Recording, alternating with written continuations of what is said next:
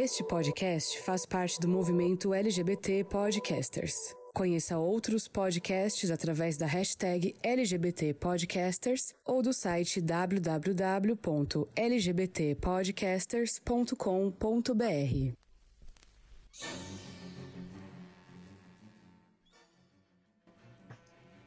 Olá, sejam todos muito bem-vindos a mais um episódio do Capivaras Trancadas. Eu sou Ricardo Almeida, o vulgo Paçoquinha, e hoje, para as cadelinhas do horror, é, pois a gente irá comentar o TNT Macabra, especificadamente os dois episódios, porque motivos e motivos a gente acabou dando um atraso, mas eu acho que é até melhor, porque assim a gente vai poder falar de todos os gatinhos do elenco juntas. É, para você que não conhece o TNT Macabra, ele ele é uma das produções né, de Desiree Beck, do, que produz o TNT Drag, que em parceria com o Drácula Brasil é, constrói, produz o Macabra, que é um concurso focado em drags de terror, com, drag arti com 10 artistas drags. E e um universo assim mais vibes assustadora, que eu particularmente sou apaixonado. Para me acompanhar nessa temporada temos Skysme. E aí? É e... e junto da gente temos aí convidadas muito conhecidas por reclamar pra cacete da vida, sinceramente. Uma, duas horas de reclamação toda semana no seu Spotify. Velhas Amargas está conosco. Ok, vamos lá. É pra gente se apresentar agora? Opa, fica à vontade. Eu, eu jurava que você ia falar Olá, eu sou Melissa Lorange, gente. Pelo amor de Deus, qual é a graça?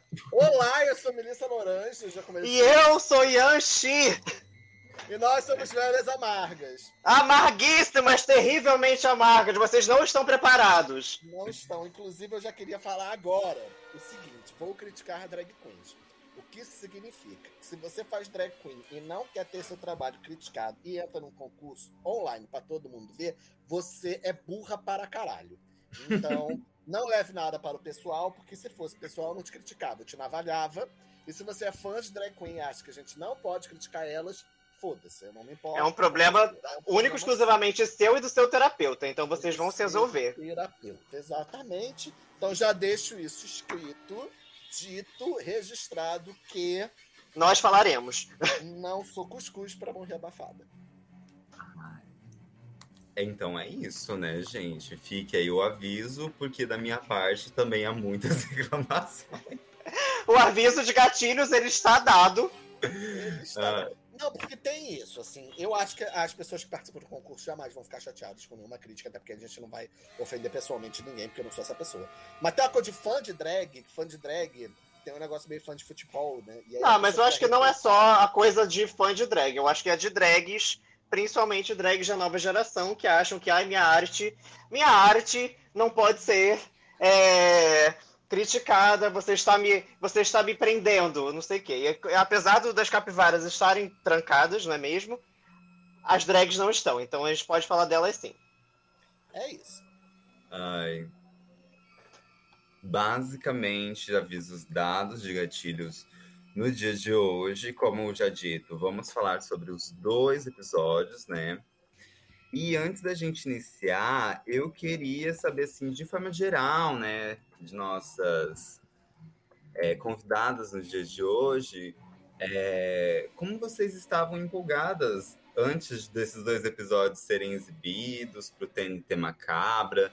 Se vocês conhecem alguém que está no elenco, no caso de Melissa, eu aposto que conhece todo mundo. Não, todo mundo não. Todo mundo não. Eu tava empolgada, porque eu gostei muito das duas temporadas que eu assisti. É, inclusive, vou dizer aqui que, com todas as limitações técnicas, é uma das melhores coisas produzidas com drag queen nesse país, porque também as comparações são péssimas, né? Então, o que mais é produzido com drag queen nesse país? Um monte de programa que, que monta as outras pessoas e diz que isso é programa de drag queen. Enfim. Então vamos dizer que este é um programa de drag queen que efetivamente tem drag queens fazendo coisas com drag queens. Então isso já é muito bom.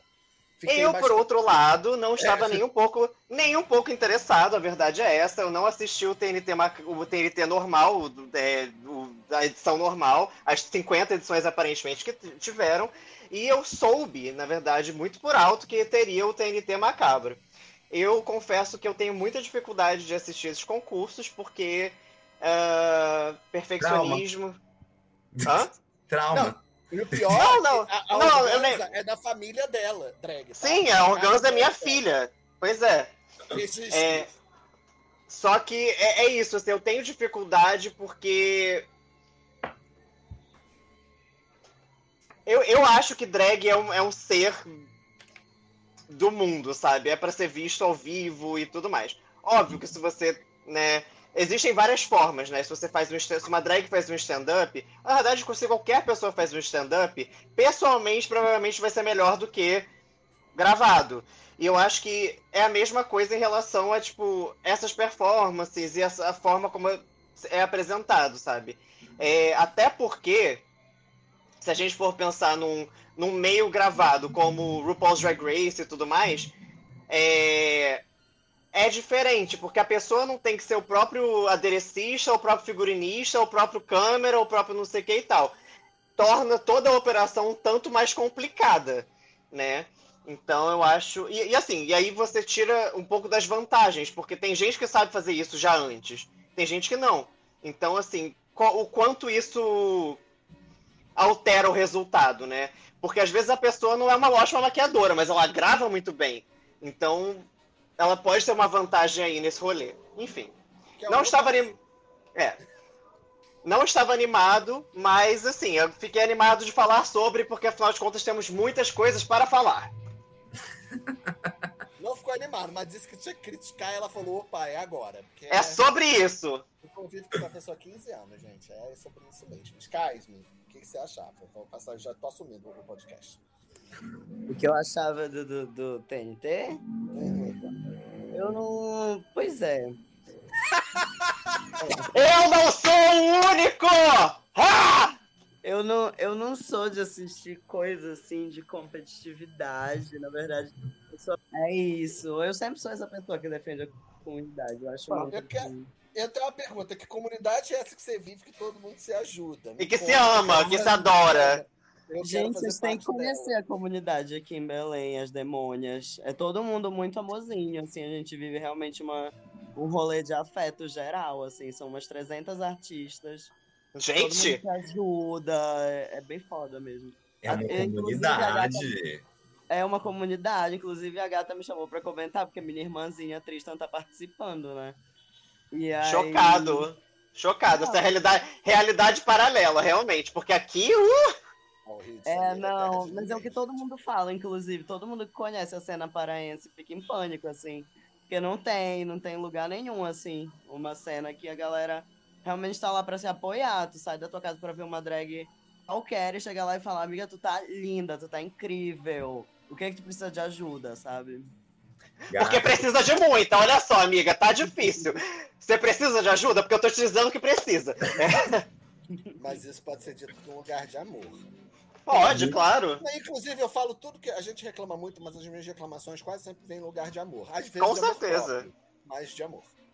Hum. Não, ah, e só um comentário uh, antes da gente entrar efetivamente no episódio. Eu acho particularmente legal que estejam fazendo uh, essa versão do TNT com, vamos dizer assim, uma outra vertente de drag ou, ou né, de é, arte, porque é legal que tem outras coisas, né? Porque a gente acaba. É isso que é uma das coisas que eu não gosto de concurso, é porque acaba que você entra num formato, né? Entra numa forma. E isso é muito chato. Para para expressão artística, isso é muito castrador, eu sinto. Então, pelo menos, estão oferecendo uma oportunidade de que essa outra vertente mais diferentona, macabra, em que você possa fazer mais maquiagens diferentes e tal, tenha.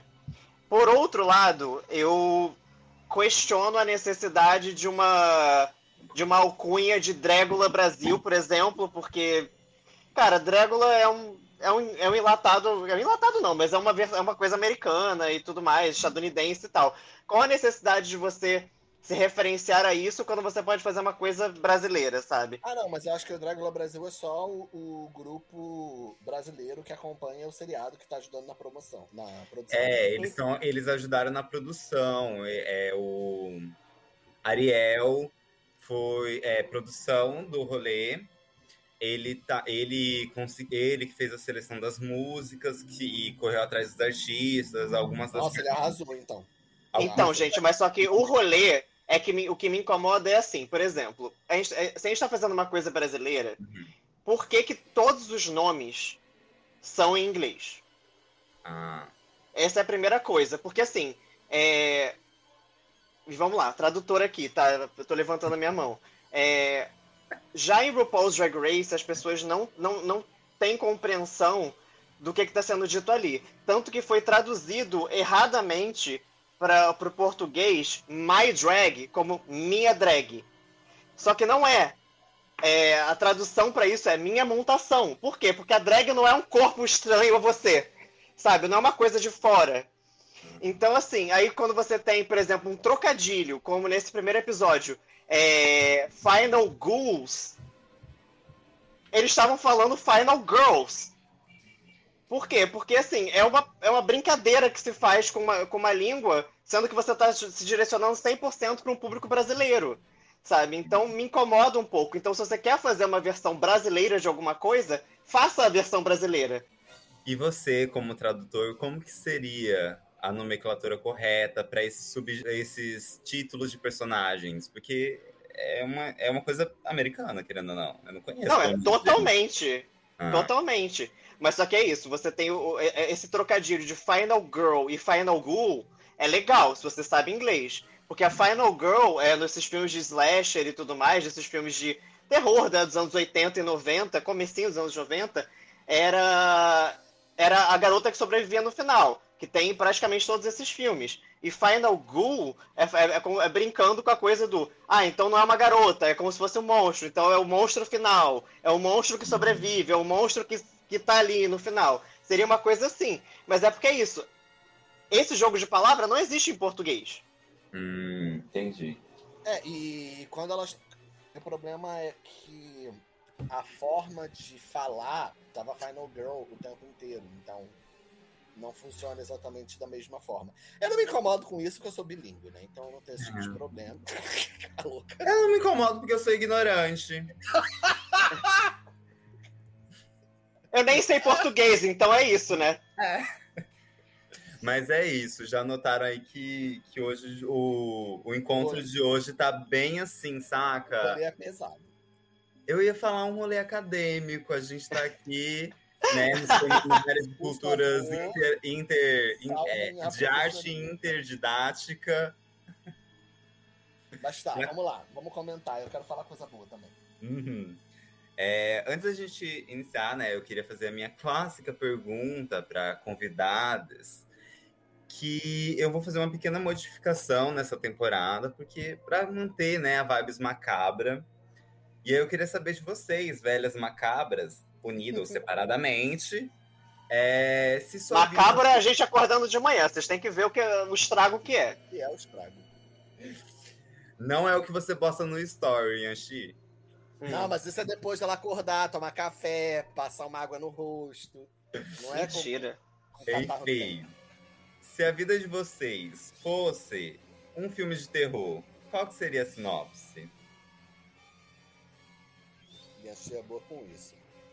Não, a minha vida, a minha vida. Já é, tá bem próxima. então, a minha vida, se fosse filme de terror, seria eu chegando numa escola no internato religioso e descobrindo que as freiras estão se alimentando da energia vital dos alunos e vai ter que salvar eles. Essa é a minha história de terror. Gente, é, é, essa é uma ótima história de terror. Exatamente. É...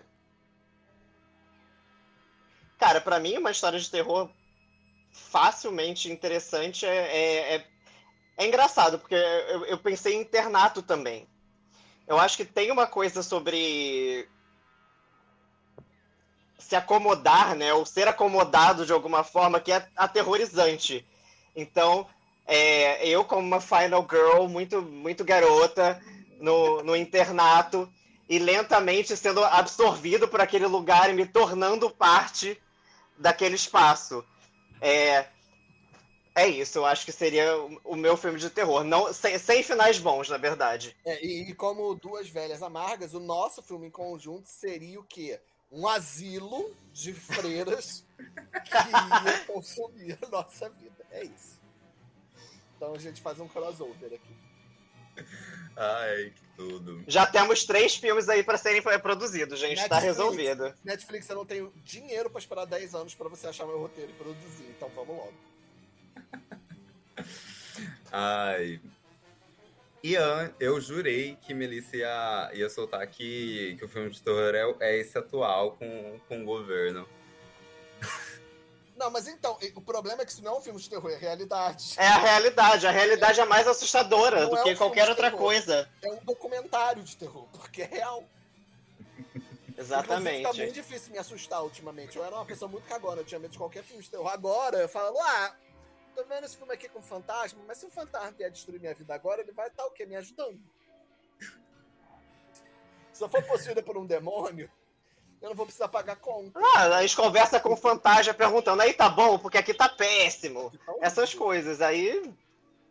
Aí o fantasma. Aí o fantasma vem e fala, upa, aí tá tão ruim assim, aí ele vai embora. Ele vai sabe? O exorcismo funciona dessa forma. Ai. Antes da gente iniciar sobre o episódio, os dois episódios no caso, eu queria lembrar que o Capivaras Trancadas se encontra em todos os serviços de hospedagem de podcast. Isso é uma informação que talvez você já saiba, afinal você está ouvindo ele em algum desses serviços, né? Mas às vezes você tá num, num, que você não gosta, né? Às vezes você tá escutando no Spotify, você prefere o YouTube. Então vai lá me procurar no YouTube Podcasts, em outros a mais, né? E o Capivaras também faz parte da rede LGBT Podcasts, que é uma rede de apoio e divulgação de podcasts produzido por pessoas LGBTQIA+. Bota e... gente nisso aí. Pera aí, que eu não tô sabendo disso não. Só um minutinho, produção. Me coloca nesse negócio aí que eu quero ser divulgado. Eu tô fazendo essa merda com essa garota que é chata pra caralho, falando no meu ouvido uma vez por semana por uma hora, e ninguém tá me divulgando. Eu ia eu cobrar pra vocês. Você, fa... Eu, você, você me ouve no podcast, aí tu vai no meu restaurante, come da minha comida e fica falando durante cinco horas. Então, assim, eu acho que é mais, é mais do que justo. Justo, tá bom.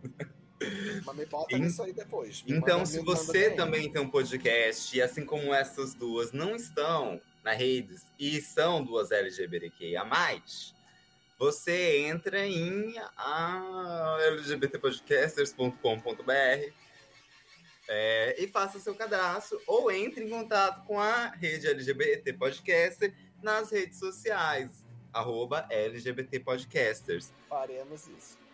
Hum, e encontre outros podcasts do arco-írisinho aqui, que, que é na a Podesfera, né?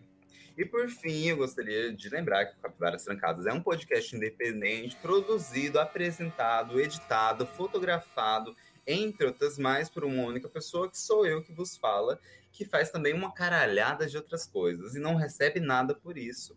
Então você que está aí me ouvindo, que quer me apoiar, você pode procurar apoia-se é, barra capivaras trancadas. O link está na descrição do episódio, está na bio do, do, do, perfil do Instagram, arroba capivaras trancadas, e nos apoiar a partir de cinco reais a 15 reais e ter direito a pequenos adicionais, é, trechos cortados dos episódios, entre outras recompensas. Estou com medo agora.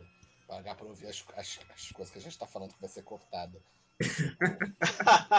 eu vou me controlar agora, que imagina. Tem inimigos poderosíssimos que dispõem de 15 reais.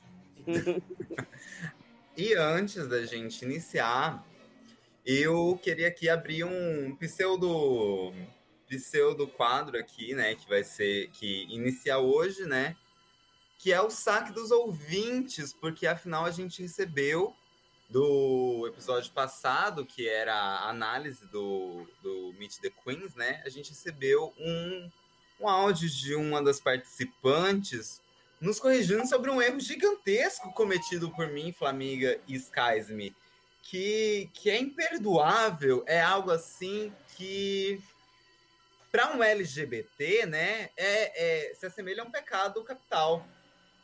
Que no caso é o um pecado contra o, o, mercado, contra. Eu acho que é isso, não é um mercado um pecado. talvez, é talvez o, o café capital, não sei, vamos lá. Ai. Eu espero que vocês consigam escutar essa, é, esse momento de vergonha desse podcast. Gente, tô aqui no mercado, eu parei, eu, eu fiquei ultrajada e eu tive que parar para falar. A continuação de Toxic é o Womanizer. Pelo amor de Deus. Vocês se orientem. Como assim? Continuação que nunca veio, continuação que veio. É o Womanizer. Mil desculpas, Vi. Mil desculpas. Eu achei que você ia brigar por causa que eu errei seu nome, mas é, a Britney, né, é realmente um pecado não saber dessa continuação. E é real, gente, é canônico. Passado. Inclusive, Britney está livre do seu próprio filme de terror agora, ou pelo menos pelo tempo momentâneo, né? Então esperamos que Britney agora livre seja feliz e possa viver sua vida não precise necessariamente performar aí pelo mundo, mas que possa ter uma vida mais plena e não presa dentro de casa.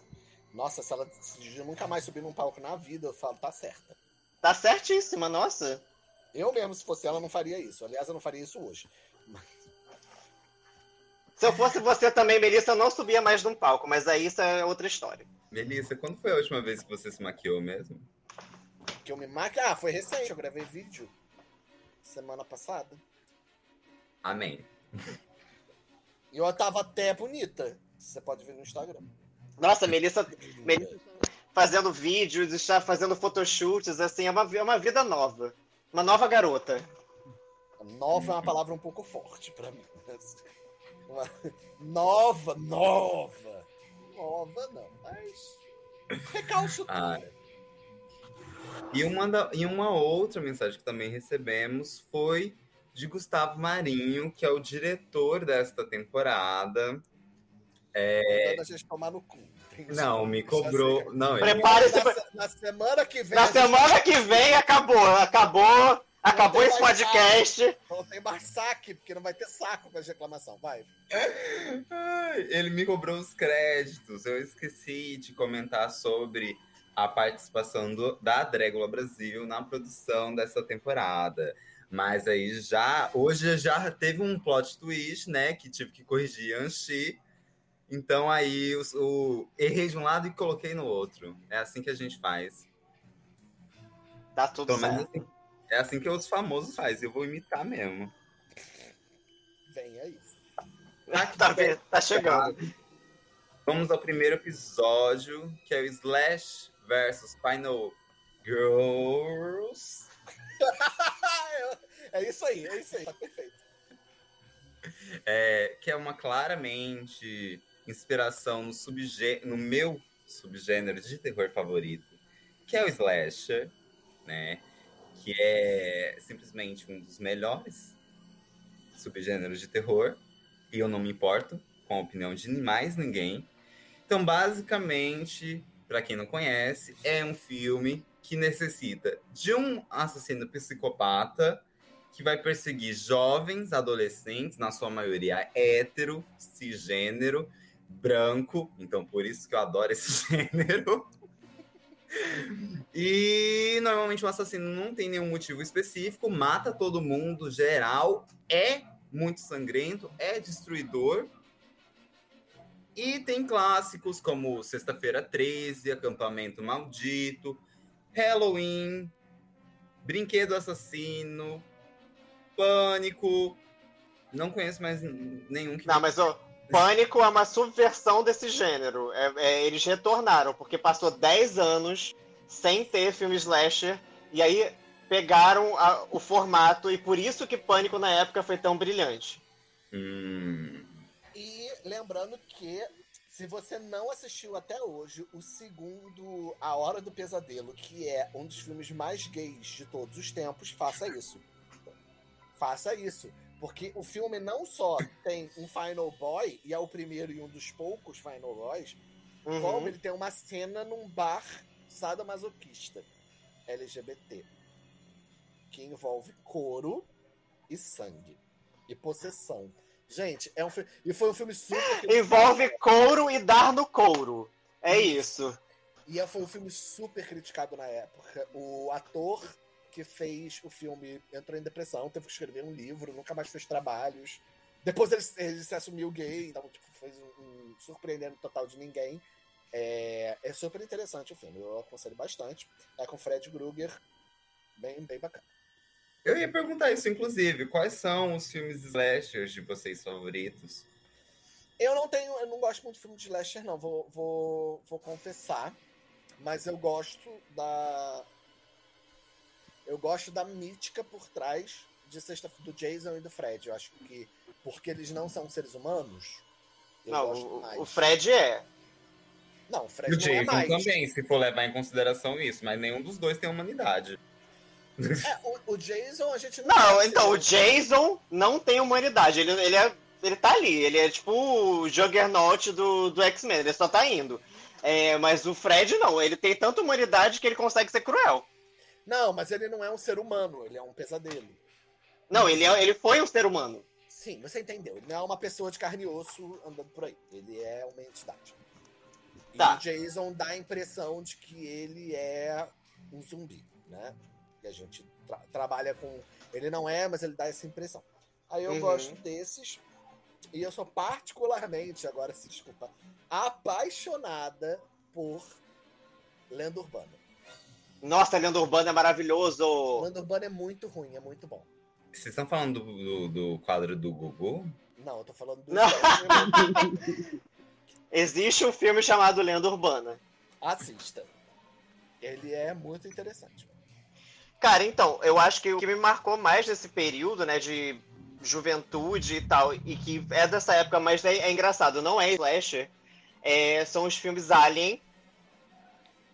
Que também é, Girl, né? Que tem uma Final Girl e tudo mais. Mas assim, se a gente tá falando mais especificamente de slasher, que é como eu falei, não é exatamente o meu tipo de filme preferido da época, muito provavelmente o que eu gosto mais é, é A Hora do Pesadelo mesmo, Fred Krueger, porque eu acho que por ter um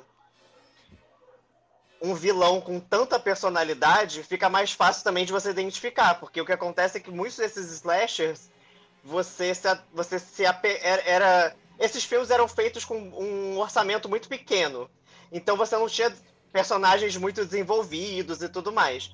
Então, quando começaram a criar esses personagens mais fortes e tal, por isso que eles ficaram até hoje, sabe? Porque a gente consegue lembrar deles. Tem vários slashers, porque foram produzidos à beça naquela época, que você, ninguém vai lembrar, porque era tudo produzido a toque de caixa mesmo. Uhum. Mas Alien é um, é um slash. Você acha? Alien é um slash, ah, ele tem um grupo acho, de pessoas, ele tem um, é um psicopata. É, a ficção científica, tá, pode ser. A gente vai falar sobre isso porque uma das participantes também fez uma subversão do Slash. Que foi a minha preferida. Mas então vamos falar, acho que a gente tá meia hora aqui, a gente não começou Sky, você tem algum Slash preferido? Não sei se eu tenho. Eu não sou muito de assistir filme de terror, na verdade. Não é meu gênero preferido. hum, eu gosto muito. Não sei, nem acho que nem é slasher. Eu gosto mais de filme de psicopata, assim, Hannibal. Não sei, acho que não é slasher sei lá, Silêncio dos. Hannibal é Slash, não? Não, eu acho que não, não é. é aí, aí, vai ser mais forçado mesmo. Eu acho que não é, não. Não, é porque eu não assisti Hannibal ainda. Nossa, mas por favor, assista. É, eu tô Começa com. Não, mas começa de onde tudo começou. Silêncio dos Inocentes, por favor. Por favor. Na verdade, claro. começa. Não começa Apesar de ser um filme transfóbico. Começa... Né? Não começa o Dragão Vermelho. Não começa o Dragão Vermelho. Não começa o Dragão Vermelho. Nesse episódio, né? É, as participantes tinham três critérios, né? Uma boa caracterização de Final Girl, ou Final Girl, ou Final Boy, ou Final. Whatever. Coisa. Fi Final Alguém. é, uma boa caracterização de assassino e uma perseguição, que são que é um clássico de filme slasher. E lembrando que uh, não são todas as garotas que participaram desse primeiro episódio. Elas foram divididas pela metade para que a gente pudesse apreciar muito lindamente cada uma delas. A pergunta é: a gente apreciou? Não No- sei. Nossa, eu vou começar. Posso, já, já posso reclamar disso? Então, eu tenho uma crítica severa a essa divisão. Severíssima. Assim, eu queria que a produção prestasse atenção nisso, porque eu pensei bastante em como é que eu ia explicar essa minha percepção. E eu quero tirar esses minutos para fazer essa reclamação. O que eu gostava do TNT é que a gente tinha um concurso online onde você conseguia mostrar o trabalho de drag queens do Brasil inteiro para o Brasil inteiro, sem eliminações. E aí eles decidiram fazer essa divisão. E aí eu pensei, enquanto estava assistindo, olha o meu pensamento, que legal, conseguirei assistir mais sobre determinada pessoa em cada episódio. E aí quando eu descobri que ia ter uma eliminação, eu fiquei muito puta. Por quê? Porque se tem uma eliminação e eu divido em dois grupos, eu vejo menos ainda uma pessoa. E é uma questão matemática. Se eu tenho 10 pessoas em um episódio, 9 pessoas em outro, eu vi 19 apresentações. Se eu tenho 5 pessoas num episódio e 5 pessoas em outro episódio, eu vi 10 apresentações. E no terceiro, eu vou ver 8 apresentações. Então, em três episódios, eu vou ver menos apresentações do que em dois. Sim. Mas para além disso, eu também achei que a divisão dos, dos desafios não foi justa. Nem um pouco. Porque o desafio desse primeiro episódio é infinitamente mais difícil do que o do Sim. porque exige mais coisas técnicas. Eu não estou dizendo que é mais difícil porque o conteúdo é mais difícil, porque não é isso. Tá? Mas eu a- Mas a exigência é muito maior. a exigência é muito maior. Você tem que criar um roteiro, você tem que criar uma perseguição, você tem que criar dois personagens, você tem que criar uma edição que faça sentido com isso. No segundo episódio, a gente vai falar depois, tem menos exigências. Não, e, e, e no segundo episódio as pessoas poderiam fazer tudo numa sala, sabe? Opa, pe- pe- peraí, peraí, peraí, peraí, que agora eu vou pontuar uma coisa que eu fui prestar atenção Hum. quando eu tava fazendo a pauta. Ah, Você não tem que criar roteiro, você não tem que criar história nenhuma. Você tem que criar dois looks em uma cena de perseguição. É isso o desafio. Mas olha no só. segundo Mas é, episódio é dois looks. Mas, ah, mas você mas criar uma cena, criar uma cena é um roteiro. é o Não, roteiro. sim, É- é- beleza. não, mas olha só, era absolutamente impossível você criar dois personagens, apresentar eles, eles interagissem sem pensar num roteiro. Porque no segundo episódio os personagens não necessariamente interagem. É- Inclusive é- não, inter- inclusive não interagem. É, eu acho que esse é o, o- o grande diferencial da produção. Porque editar uma perseguição é muito mais difícil do que editar uma dança. Hum. Eu acho que tem isso, com essa dificuldade. Eu Não, e, e- gostaria- não, e olha só. Exigir que as pessoas façam uma dança já, já, já faz com que as pessoas precisem ter uma habilidade técnica que não necessariamente elas tenham. Cara, isso exige é, polias e rodas diferentes é, pra, que as pessoas não necessariamente têm. Eu, como uma grande gostosa, acho fácil. Não vou. Você. Sim, mas só que a, a diferença é, entendi, amor. Eu entendi, eu entendi. Então, não, mas é, o ponto é, você tá exigindo coisas diferentes em desafios que deveriam ser iguais. Se- eu acho que deveria ser dois desafios de tipos de filmes diferentes. Então, um é slasher, então o outro vai ser, sei lá. Podia ser sci-fi, podia ser sci-fi, sabe? Tipo, É, sei ou lá. sci-fi, ou filme de possessão demoníaca, entendeu? Ah, e usar a ideia das jovens bruxas depois, que é um tema ótimo. Então eu acho que o segundo tema ficou poderia ser mais, mais aproveitado por mais gente. Eu acho que não ficou parelho o desafio para os dois grupos. E principalmente eu fiquei revoltada porque eu estou conhecendo menos as pessoas Muito menos. mais dividindo elas em dois grupos de cinco.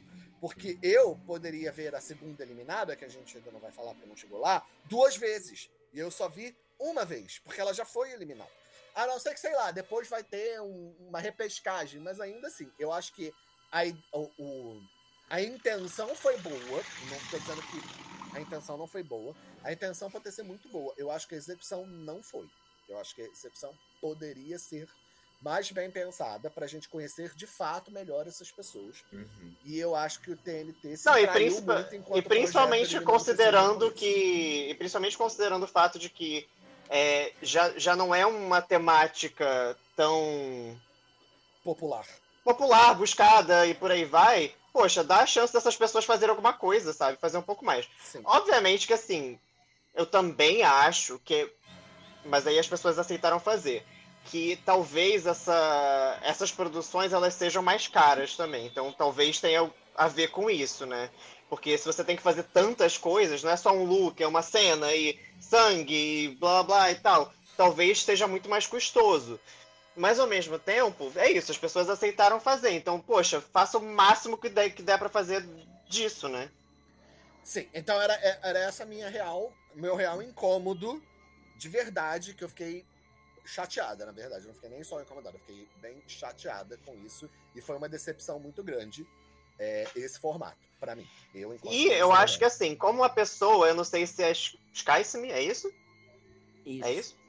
Eu não sei se a Skysime vai, que nunca viu esses, esses negócios tanto quanto eu, vai concordar é que assim, desde o começo, eu me senti muito perdido, porque em nenhum momento dão as regras do jogo, falam, olha, é isso que vocês vão ver agora, não sei o que e tal. Então, assim, você já começa e você já começa com uma edição absurdamente caótica, né? De vai e volta e, e aí já mostra o look, mas não mostra o look. Aí de repente tem um depoimento, mas assim, isso não tem nada a ver com o que está sendo mostrado. E eu fiquei, cara, era sempre assim? Era, é, era, esse, era essa trip de ácido que era esse, esses programas?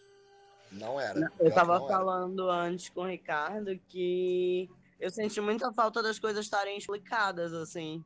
Tipo, pro público. Não sei se foi explicado pra elas também. Uhum, Mas, também. tipo, eu não sei quais são os critérios de avaliação, sabe? Que é o básico. E aí cai no erro de parecer pra gente que elas estão escolhendo pelos que, pelo que elas gostam. Da mesma forma que, por exemplo, a escolha das músicas, a gente tava falando mais cedo. Gente, não, vamos combinar. A música não tinha nada a ver na segunda dublagem, É. do segundo episódio. Botaram as Não. gatas pra dublar uma música que tu olha, mano, tá, beleza, a música pode até ser boa, mas não é, não é isso, não é critério a música ser boa. Música Eu- boa por é, música boa, ninguém tá música, botando eu queria ela, já antecipar. Pablo, sabe? Eu amei as, a música do burlesco do segundo episódio. Se eu, já- se eu esquecer de falar, já está falado. Eu Com toda certeza, né? A gente tá Então, falando de tá Sanyanto, que é um dos melhores artistas brasileiros da da população. Não tem como essa música ser ruim. Mas então, eu essa acho que também. estar na dublagem, inclusive, né? Poderia. Eu acho que também tem uma coisa do. A gente não vê o que, que foi, o que, o- quais são as regras. Então, assim. Eu talvez eu acredito, talvez eu acredite também que assim foi muito por cima que eles deram as regras pra elas. Então, Então, ah, é, como uma pessoa que acompanha o, o TNT e que já percebi essas transformações do programa. Na primeira temporada, é, muitas das críticas que a gente fazia, tipo, por exemplo, eu não sei quais, eu não sei quem são a- a- as queens, eu preciso de um cartezinho a cada vez que ela fala para associar a pessoa ao nome, né? Isso foi adicionado a partir do terceiro episódio. É, o, o cartzinho com os critérios da prova também foi uma crítica que, se eu não me engano, foi dada no primeiro episódio por quem estava assistindo e foi adicionado no terceiro ou quarto episódio. Na segunda temporada, tudo isso estava muito mais claro. Existia um momento que a Desirê abria o, o- começava a falar o que que era, igual nesse episódio ela falou, que são essas três coisas que eu disse, porque eu tirei do do que ela disse. Ela queria um look de, de slasher, um look de Final Girl e uma perseguição. É dito. Apenas não teve aquele kart que faz uma falta do caralho, realmente. Tipo, eu. É, porque informações que às vezes não são ditas são melhores escritas, né? Tipo, tem informação que eu posso tentar falar uma coisa, mas eu escrever e deixar lá pra ler, e o sim. que eu tô falando não precisa necessariamente ser exato, né? É um resumo. Uhum. Então, É, eu sinto falta desses cardzinhos É, explicando e, os e, e critérios se tá escrito, fica com cara de parâmetro e não É. de sugestão. Uhum. Sim. É uma coisa mais concreta, né? De, de- você não tá só sugerindo. Mas é porque eu também tenho contato com uma galera do elenco sempre. E, tipo assim, não, não percebi nada. Não, tipo, é porque elas não falam muito também, né? Mas não percebi nada de, tipo assim, ah, os critérios ficaram confusos. É, é isso. E, e eu acho que, de- que os confessionários também trouxeram algumas coisas. Porque mais pra frente a gente vai falar mais sobre isso. Mais pra frente, quando? É, É, mais em frente, enfim, vamos lá. Nesse episódio, como já foi dito, só temos cinco dessas garotas. Eu também odiei essa decisão de fazer, dividir o grupo e ter eliminações. É, poderia haver uma eliminação a- nos dois episódios. Na minha opinião, seria bem mais confortável. Porque é, eu, teria, eu teria duas pessoas fracas no episódio.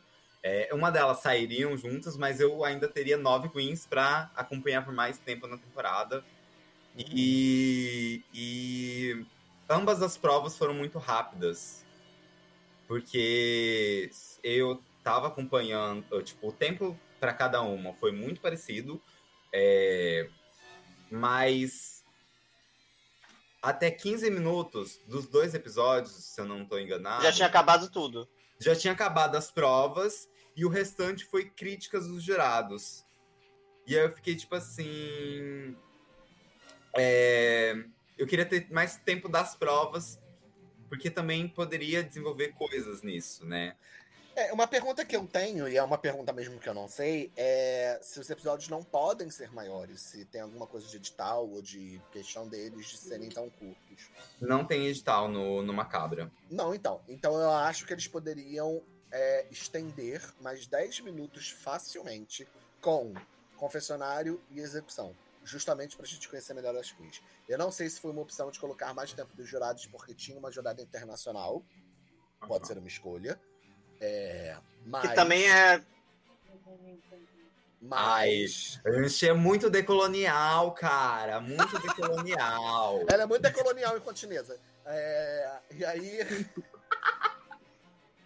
Todo poder aos sovietes. Mas aí.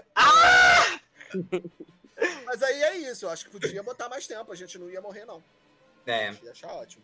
Sim. Como dito, temos cinco gatinhas para comentar sobre é, Slasher versus Final Girl. Temos O- Tristan o so- Soledade, O sonho é Aí, sair desses cinco. Milita, Sa Milita Sativa, Fedra e Kira. A ganhadora desse E episódio. Gaia Ogre. Eu falei Gaia Ogre, não falei Gaia Ogre? Não. A gente interrompeu o seu raciocínio. Gente, eu juro que eu li Gaia Ogre, mas enfim. é, Gaia Ogre, Milita, Fedra, Kira e Trista. É isso. É, a ganhadora desse episódio ganhou 400 reais em compras da loja Spook. É, Obrigado, Spook, por ter apoiado o rolê das gatinhas, Nossa, né? obrigado, Spook. É dinheiro. prim- Uhum, não, 400 reais é dinheiro, bicho. 400 reais é bastante dinheiro, nossa senhora. É, né? Já dá pra comprar uma calça e o almoço da semana. Ah, A pessoa vai. Vai se cobrir de, de, de couros. De blusinha, de chokerzinha. É, é porque a Spook, eu tava dando uma olhada no, no catálogo, porque tem um cupom de desconto. Se você tá ouvindo aí e quer apoiar uma cabra de outra forma, compre na loja com cupom de desconto. É, Qual é o cupom de desconto? acho que é macabra. Muito bem. Vai. É, E tem muita blusa, tem muito mais blusa do que, tipo, acessórios grandes de couro. Olha que Galera. loucura. Quem ganhou couro foi na semana. Foi, na, foi no outro. Na episódio. próxima. Ah, tá, ok. Tô muito confuso. Então vamos lá, né? É, vamos começando. É, eu acho que a gente pode falar do vídeo primeiro, né? Inver- Inverter um pouquinho a ordem do que foi apresentado no episódio. A gente fala do, do vídeo, da perseguição, e depois a gente fala dos looks em si. Concordam comigo? É, pode ser. Pode E ser. pra- E para vocês que têm assim um pouquinho de déficit ou uma dificuldade de lembrar dos looks, no Instagram do, do Capivaras Trancadas, Eu vou postar todos eles no dia desse episódio, mas vai estar salvo nos destaques separados por episódios. E para quem tá aqui gravando comigo, eu vou apresentar os looks para não Ai, ter. eu amo. Graças a Deus, graças a Eu tudo que é mais sagrado. competente.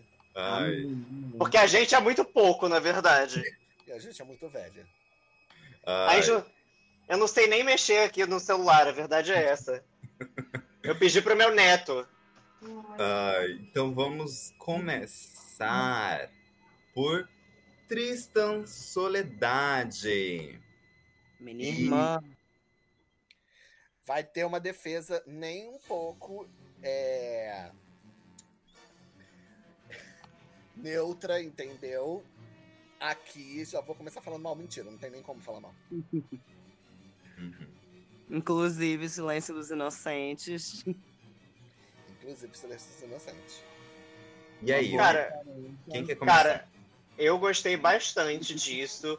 Eu acho que tem uma, uma coisa também que é interessante sobre essa temporada, é que para algumas, não todas, elas não estão se preocupando em fazer a bonita. E Uhum. esse é um look que tá assim, ok, é slasher que você quer? Vou te dar slasher. Então, assim, eu fiquei bastante feliz com esse look, na verdade, porque ele é Sim, bem desfigurado, né? Então, isso é bacana. Uhum. eu amei. Eu amei e eu achei bem feito, o que são duas coisas interessantes. Ele não só é bem pensado, como ele é bem executado. Sim. E eu fiquei bem feliz. Uhum. O vídeo da perseguição não rolou, né? Não rolou uma É, não teve. perseguição. Perseguição. Mas é. é a- a- eu acho que a Tristan foi uma das pessoas que fez aquilo que eu tava comentando mais cedo sobre o que, que era o desafio. Era Uhum. o look do Slasher, o look da Final Girl, a perseguição. Era isso. E ela fez exatamente isso. Ela pegou já o ponto no final do filme, assim, saca? Tipo, Sim. que a Final Girl tá super machucada, tá super. é, já tá acabadíssima. Já tá no final mesmo, assim, últimos segundos. É. E, e, tipo, sem história, sem, sem coisas pra gente é, precisar entender, saca? Uhum. Eu, eu gostei muito disso. Mas vídeo. então, eu achei que ele deu o suficiente. Hum, É. Sabe? Porque ainda teve um jogo com sangue na parede, não sei o que, sabe? Então, assim, não foi só. Ah, deixa eu acabar e resolver logo essa, essa, per- essa perseguição, sabe? Ainda teve um jogo ali é, que foi interessante. A cena me remete muito a. Não Silêncios Inocentes, mas a. O Massacre da Serra Elétrica. Leatherface, é. É o sim. Leatherface. Só que, em O Massacre, Massacre da, da Serra Elétrica, a perseguição é 20% do filme. O que a mulher corre. O que, a mulher, o que esta mulher corre neste filme, ela podia maratonar. A atriz pode fazer maratonas, que a mulher corre o filme inteiro. E aí, eu achei isso. Acho que faltou ela correr, porque a referência é- era de alguém que corre muito. E ela não correu. Uhum.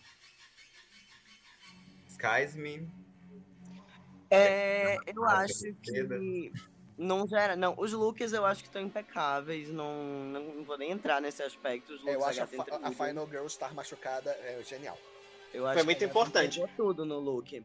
Eu acho E o que eu achei. Faltou muita A- perseguição, fez muita falta no filme, mas de forma geral, acho que o dela é o que mais é assim macabro, o que mais trouxe esse essa ambiência mesmo de filme de terror. Tu assiste, Sim. dá um medinho, tu fica, eita, Dá vontade de As assistir mais, né? é, dá vontade de ver. Inclu- Por isso que a perseguição fez tanta falta. Porque realmente tá muito, tá muito entregando o ambiente que foi Sim, a pedido. ambientação é bem, bem foda. Mas eu queria só, só fazer um comentário que é legal, na verdade, que ela teve a preocupação, por exemplo, de que esse look é um look dos anos 80, que é justamente super da data, né? Do, da- do período em que isso teria acontecido. E isso é muito legal. eh, Pelo menos assim, pelo que a gente viu do trabalho dela até agora, é, mesmo que ela não tenha entregado 100% do que a gente gostaria, ela, ela se atenta muito a detalhes, né? E isso é muito bom, né? Principalmente para um, pra um programa, para um, né, pra um, pra um, um formato como esse, em que é isso, é, é sobre o que você vai mostrar, não é só. Ela não vai desfilar no lugar onde as pessoas estão presentes. Então ela, é o que ela quer mostrar. E tudo que a gente viu aqui faz super sentido. Sim. Yanxi também sabe elogiar. Viu, gente? Gente, pelo amor de Deus, eu, eu elogio você a beça, Melissa. Não, Mentira. Aí, aí você já tá de sacanagem. aí, aí também não vai mentir pros espectadores. O slasher dela, pra mim, é o meu favorito do, de todo episódio. É porque é, o- é o que. É o clássico. É o Clays, é isso que eu ia falar, exatamente. Então, assim, é, é o tipo de coisa que você consegue reconhecer. Sabe? Uhum. Porque eu acho que uma das dificuldades, talvez, do pessoal é porque, assim, a gente é constantemente falado pra pensar fora da caixa. Mas nesse caso aqui, eu não sei se era sobre isso, entendeu? Era sobre você vai pegar uma coisa, você vai fazer a gente sentir aquela coisa que a gente já conhece. Sabe? Eu acho que ela conseguiu fazer isso. Ainda mais pelo tempo da prova, né? Os vídeos tinham em média um minuto. É, pois é. Então não dá pra inventar tanto, né? Mais, alguma, mais algum comentário sobre a performance de Trista?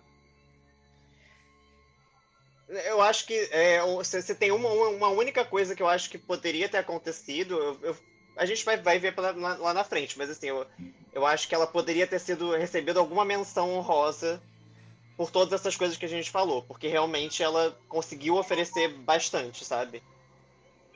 Uhum. O gatinho Concordo. está participando, ele concorda. Tá vendo? Uhum. E vamos pra próxima. Hum, que é. Miss Kira. A Akira, pra mim, ela. A, pra mim, as duas melhores, já vou antecipar, foram a Akira e a Milita. Eu, Melissa Lorange, falando. Pelo mesmo motivo. Uhum. Eu entendi a drag das duas dentro do desafio. Hum, A Milita foi a minha preferida, porque é o tipo de drag que eu gosto mais. Sim. Então, assim, falando em preferência, pra mim a Milita foi a melhor da prova, por preferência, porque como eu não sou jurada, eu não tenho que dar razão pra nada, não tenho que dar nota, não tenho que dar nada, eu só não tem que ser imparcial. eu não tenho que ser nada, eu tenho que dizer o que eu gosto. Mas as duas pra mim, e a Tristan também, mas, mas a Tristan trabalhou dentro de é, do macabro, que já é muito a característica dela. A Milita e a Kira me fizeram entender qual é A versão dela que se encaixa chão- nisso, né? o chão drag delas. A Kira é uma drag fashionista e a Milita é uma drag de militância, enfim, que milita. Mas eu consegui entender isso, e, e no teatro, né? Eu consegui entender isso com os dois, a- a- a- essas duas participantes especificamente. E Sim. aí, pra mim, elas foram muito bem por causa disso. Ah, e aí, por ter me vendido tão bem a ideia de que, como até foi dito no episódio, a Akira estava fazendo um desfile de moda enquanto estava fazendo o filme, eu acho que foi genial. Eu gostei muito mais do que talvez eu, deve, eu poderia ter gostado, porque a construção da ideia me vendeu. Ah, exatamente, a construção vendeu muito mais. Porque só olhando o look aqui, o look parado, ele é, é um look bonitinho, ele é- mas é simples. Comparado ao que a gente acabou de ver, por exemplo, da, da Tristan, eu achei. Não sei se a palavra é menos, mas assim, ele é menos impactante parado. Só pra, só, pra, só pra destacar, o look simples é o da Final Girl, né? Sim, Isso. sim, sim, sim, sim. Que as Porque o look vendo. do, do. O look do Slasher é muito mais louco, loucão, interessante. É, eu achei o look do Slasher bem divertido. Eu achei divertido. Eu achei um look divertido. É, e eu gostei porque ele não tem qualquer, qualquer relação com a realidade. Tipo, isso Não, não, eu- é uma faca. Não. Tudo bem. É, não, é, o look do Slasher, ele é, é isso, porque o que ela tá vendendo, na verdade, é- ela tá trazendo é, a gente pro mundo dela, do que ela criou. Eu acho que ela consegue fazer isso perfeitamente. Que é diferente do que a Tristan falou. Ela falou: vocês querem isso, então eu vou te dar isso. A Kira conseguiu passar o. Olha, essa é a minha versão desse negócio aqui. Sabe? E convenceu. Até porque, assim, aí, e aí, nesse sentido, eu acho que cabe entrar no que. na habilidade técnica, né? Porque ela, porra, ela fez mil ângulos, mil coisas, mil cortes, se jogou lá de cima, não se jogou, tava estirado lá embaixo, sabe? Tipo, então, assim, só nisso eu já, a gente termina de assistir o vídeo e fala, bom, quem é que vai conseguir superar É, é, Essa assim, edição, né? essa edição, porque assim, os looks estavam bons, estavam bons. Mas assim, a edição pra mim foi o que vendeu também, sabe? É, porque é isso, tava muito completo. Inclusive, é algo que, que dá pra perceber muito, assim, tanto na no primeiro quanto no segundo episódio, que. Obrigado. Que o, o, o que mais tá sendo levado em conta, o que tá sendo muito levado em conta é a habilidade das gatas com edição. Uhum. Porque E é uma muito- competição cinematográfica, né? Pois não é uma é, competição só de drag queen. isso. É uma, delicado é uma, isso. é uma competição. porque- Mas também tem isso. A gente tá assumindo que é isso. Eu acho que. E é claro isso, fica muito é- claro. A gente vê, por exemplo, como, como Gaia perdeu muito ponto, porque, enfim, o roteiro não tava realmente, não entregou muito. Mas- Gaia perdeu muitos pontos por várias coisas. Exato. Mas um deles, e um dos principais, ouso dizer que foi a edição. Tava bem ruim. Bem ruim mesmo. É, E eu amo o trabalho, eu amo o trabalho de Gaia, mas, mas pô, não, não Vi Gaia Mas ao é- vivo, vi Gaia ao vivo no, no Alfredo. E Gaia ao vivo é breathtaking. mundo. Mas Exato. também tem isso. Você Nem só ao vivo, vendo- porque eu também assisti o Cacilda virtualmente. E todo o episódio eu ficava hipnotizado do começo ao fim das apresentações de Gaia. Eu sentava assim, eu esquecia do tempo, eu já queimei comida, inclusive, assistindo Gaia performar, que eu não conseguia parar de assistir. Mas é porque eu acho que tem uma coisa sobre você fazer as coisas nos seus próprios termos, sabe? Eu acho É. que ela. Eu acho que ela, ela se sentiu meio tolhida ali, talvez, no, no, no qual foi o desafio, né? Eu não sei. Porque, E a gente tem assim, que entender que é um programa com a competição que leva em conta de fato a edição, porque é um programa cinematográfico. que não tem como supor o que, que teria acontecido se não É. fosse. Que não É. tem como. Então, assim, meio que é um problema, mas também não é exatamente um problema. É uma questão que está posta quando você topa a parada. Eu jamais participaria do TNT, porque eu não tenho a capacidade de ficar puta de não conseguir entregar é, algo que eu ficasse orgulhosa, porque eu não sou tão boa assim em edição. É, eu, eu fiz meus vídeos, que eles são cortes só. Então, tem isso, né? Assim, é uma pena, mas é como é. It is what it is. Enfim, sobre o, o- sobre Kira, eu adorei assim a, o, o trabalho bem futurístico, que pra mim e pelo e para Desasterina, né, que foi a jurada desse episódio, é uma referência a Jason X, que é o Jason do futuro, que é assim um dos melhores piores filmes da franquia. Que tem a morte mais legal, que é a morte do, do nitrogênio líquido. Aham, Ah, sim. gente, essa morte é incrível. E é a única coisa boa do filme, inclusive. Mas essa morte E, o- e ao mesmo tempo que tem uma burrice muito grande, que é deixar o, o, o Jason morto em cima da máquina de ressuscitação. Mas quem, eu, mas eu adorei. inteligente em filmes de é, eu adorei os dois looks. Eu eu tive um pouco de dificuldade na primeira vez que eu vi para entender a Final Girl. Uhum. Porque foi gravado naquele. naquela escadaria do prédio. E aí Uhum. eu, eu achei que, que tanto a Final Girl quanto o, o, o Slasher não conversava com o espaço. Mas aí eu pedi pra porra da drag é, fazer um trabalho de direção de arte no espaço que ela tava É, é um pouco demais. é, não, mas aí depois eu, eu, eu consegui entrar na vibe do, do espaço pequeno, dessa coisa circular. E quando elas foram pro terraço, milhões, milhões, milhões. Até porque tem isso, né? É, eu acho que muitas delas, e isso cabe para esse episódio próximo, fazem tudo em plano muito mais fechado. Porque, assim, realmente, se você abre muito a câmera, você vai, a, a fantasia tá toda quebrada também, né? Porque é, ela se preocupa numa montação incrível, não sei o que e tal, blá blá blá. E aí tem o, o Zé, o Zé do, das couves ali vem, faz, vendendo um negócio e tal, acabou, né? É, não, e eu falo isso porque, tipo assim, recentemente eu, eu, tô estudando muito sobre cinemas, muito sobre produção. Então, por exemplo, eu tava vendo esses dias o clipe da, da, da Glória Groove lá, que tem aqueles tecidos amarelados para parecer velho, mas o preto não tá envelhecido. Tipo assim, é uma coisa que pode ser questionada pra Glória, que pagou milhões por causa de um clipe? É, mas eu não vou questionar a mesma coisa pra uma direção de arte, que é outra parada que eu tenho estudado, pra alguém que tá fazendo um concurso que não sabia que você ia receber 400 reais de, de, de produtos. De blusinhas. Ai. Mas eu adorei tudo, tudo, tudo, assim, os looks muito bons. E, e Kira já veio, né, reivindicando o posto de Fashion Queen. Sim. Mais alguma coisa sobre a performance de Kira?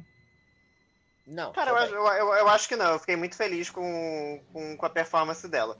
Eu posso falar que eu conheço, de fato conheço a Kira e conheço a Tenebrária também. Então, assim, tipo, só pra full disclosure aqui, conheço duas pessoas do é, rolê. Eu conheço a Kira, não conheço muito a Kira, eu conheço mais a Tenebrária. Mas eu conheço a Kira, mas nunca tinha visto trabalho, trabalho dela. Próxima é Gaia Ogre. E eu gostaria de começar a falar de Gaia, porque eu sou realmente muito, muito, muito, muito, muito, muito, muito apaixonado por Gaia. Em todos os sentidos que essa frase poderia estar colocada, inclusive. É... Gaia, ouça! É... E eu tô ligado do... dos desconfortos que Gaia tem, principalmente em, em, em produzir, né? E aí, terem visto o trabalho de Gaia, que é 100% pessoal. É, é uhum. é, eu acho que até nas performances do, do Cacilda, que tinham temáticas, ela conseguia ser pessoal, saca? É, a performance de amor mesmo que ela dublou é, foi é, uma música da, da, da Bjork Tipo assim, poderia. Amor, nada a ver com, com o que a gente tem de, de, de sincretismo. Eu esqueci o nome da palavra agora aqui, ódio. Mas a, a, primeira coisa que me vem na cabeça nunca seria amor quando falo de Gaia E ela conseguiu ser pessoal. E aí, nesse desafio, eu não vi a possibilidade da Gaia ser pessoal do jeito que ela gosta de ser. Mas deixando isso de lado, né? Deixando esse aspecto do trabalho de Gaia pensando no que ela poder, no, no, que ela poderia ter criado, eu acho que eu gosto muito de dar críticas nesse sentido. Uhum. Eu gostei de muitas das ideias de Gaia. Eu só achei que, que ela não, não soube desenvolver muito bem. Porque é. a cena do telefone, que ela recebe a ligação do assassino, aquilo poderia. É, eu queria ouvir o assassino falando com o Final Boy de Gaia para criar aquela tensão característica de pânico, característica. Eu sei que vocês fizeram no verão passado, se eu não me engano, tem uma coisa também do telefone. Uhum. E, e, e, essa característica eu senti muita falta para aquela cena me dar medo. Se aquela primeira cena me desse um tantinho de medo, eu já estaria mais feliz.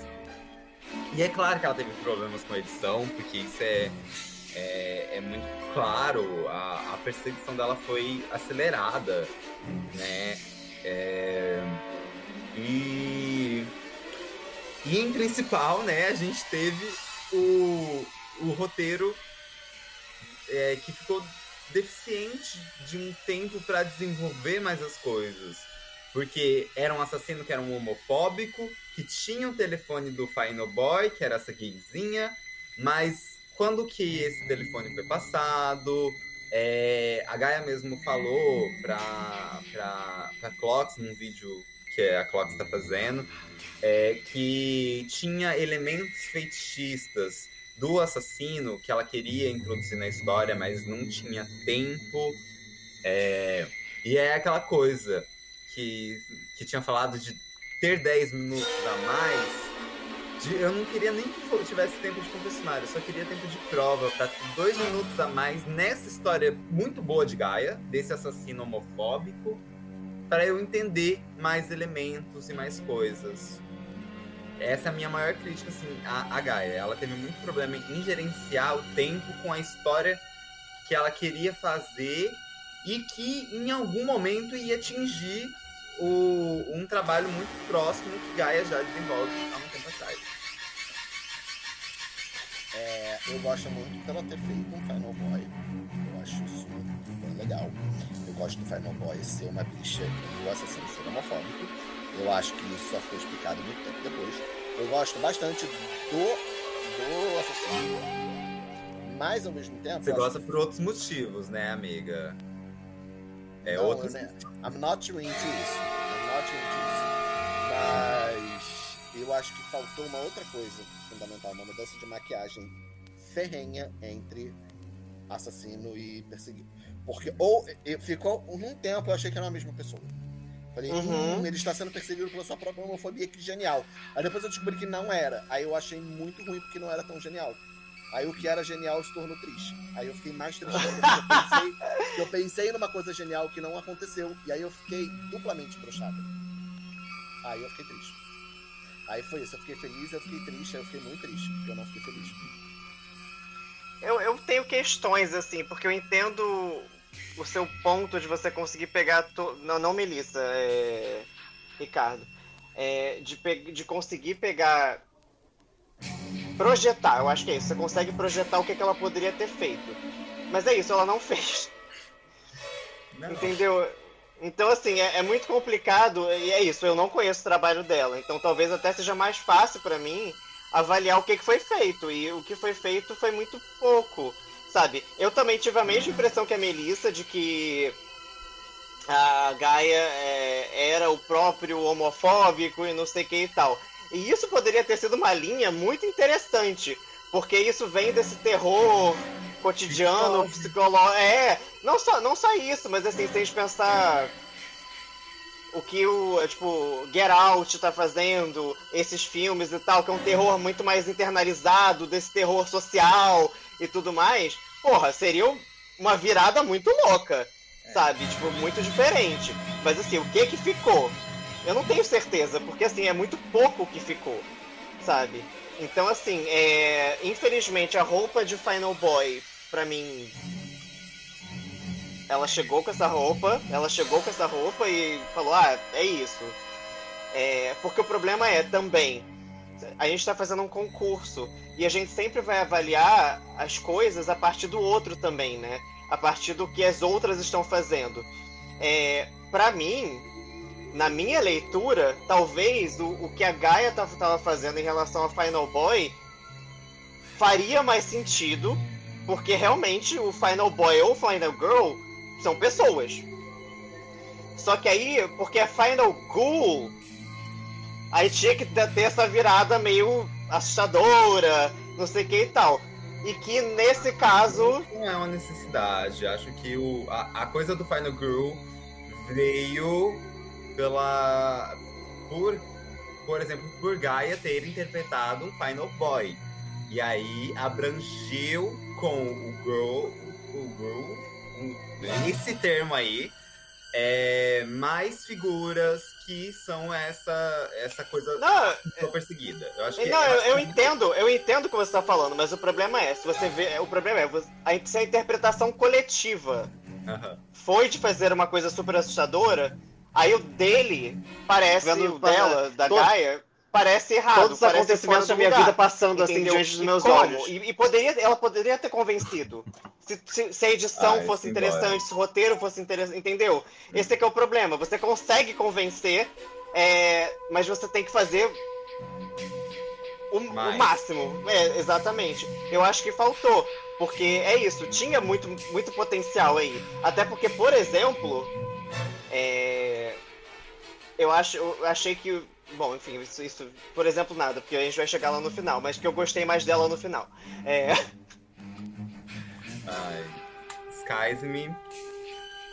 Então, já, já dei minha opinião sobre Gaia, né? Amo o trabalho, também acho que poderia ter apresentado muito mais coisa, muito melhor.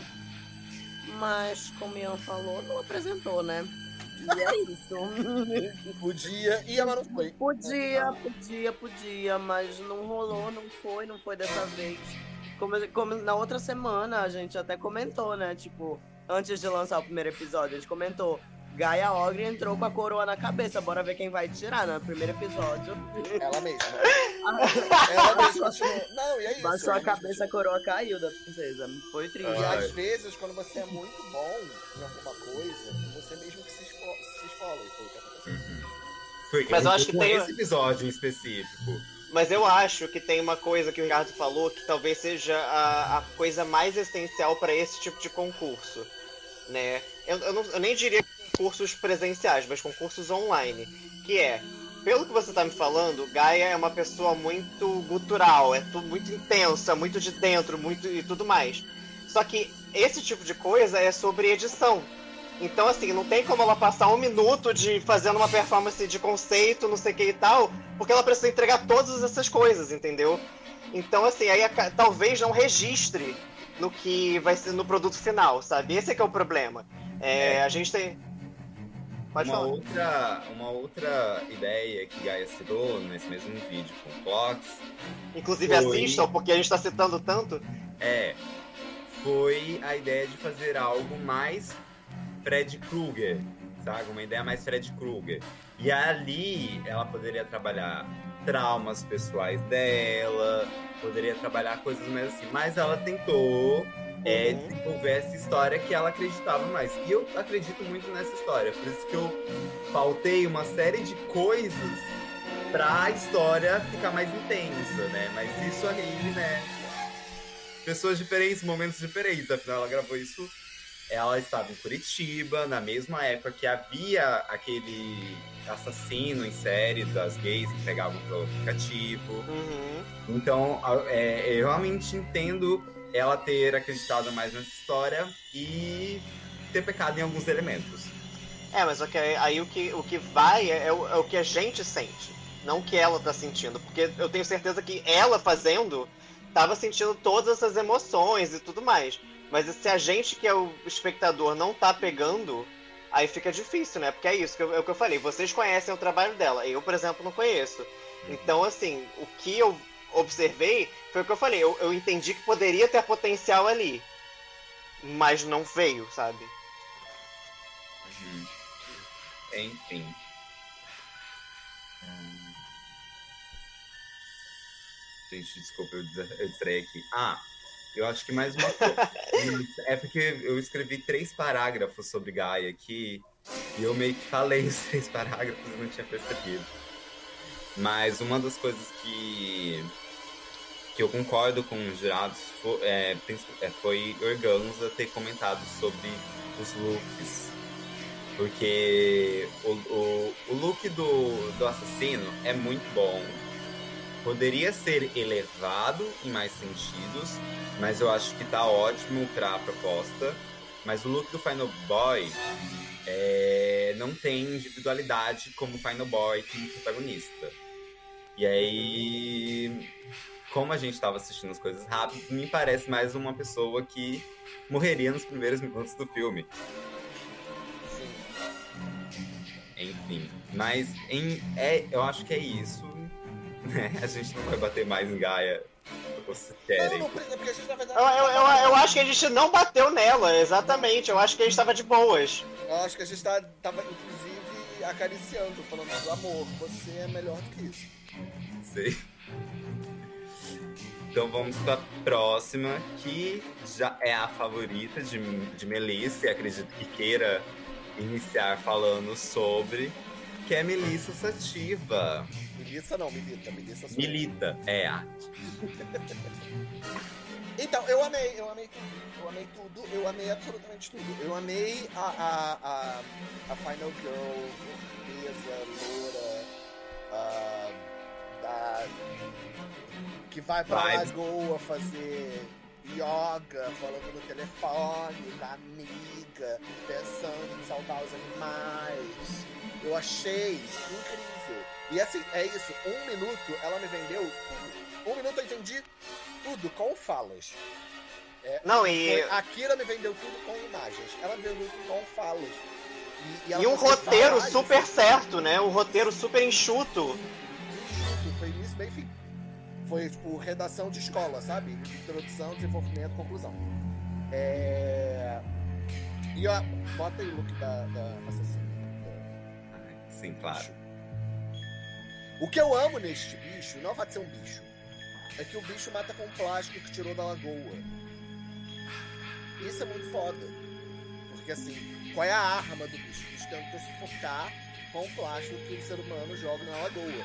Então, assim, Gente, é- olha só, eu acho que ela é, é- o fato dela tava coberta de mato dentro da lagoa é um comprometimento enorme. É um sentimento enorme. E eu gostei de. Que é isso, né? Eu gostei que é um. Um assassino que é uma coisa. E eu gostei mais ainda que no final a coisa possui a, a Final Girl.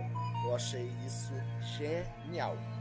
Também não, talvez não seja a Final Girl, seja a Girl. Mas, sim. Mas também deu isso, ideia de filme com continuação, sabe? É, o primeiro filme vai continuar, nós vamos ver a burguesa da Lagoa Yog 2, o retorno da O que eu acho interessante é que as pessoas elas fizeram como se fosse o final do filme. Isso quando só, só foi pedido uma perseguição, né? Mas tudo bem. Mas assim, a Final Girl é o final do filme. Eu É. gostei muito, eu gostei que Mas a Final Girl ela é perseguida o filme inteiro, gente. Eu, go- eu gostei que ela jogou sal, eu acho. Sim. E eu amo sal. lesmas e amo sapos. Então, assim, foi direto num lugar muito específico do meu coração. Se ela me ligar Cara- agora e falar quero sua virgindade anal, eu. Eu achei que foi interessante porque ela falou de um lugar que eu acho que mais ninguém falou. Porque, pelo menos assim, nos primeiros 10 segundos, assim, eu ri. Porque é isso, é, era.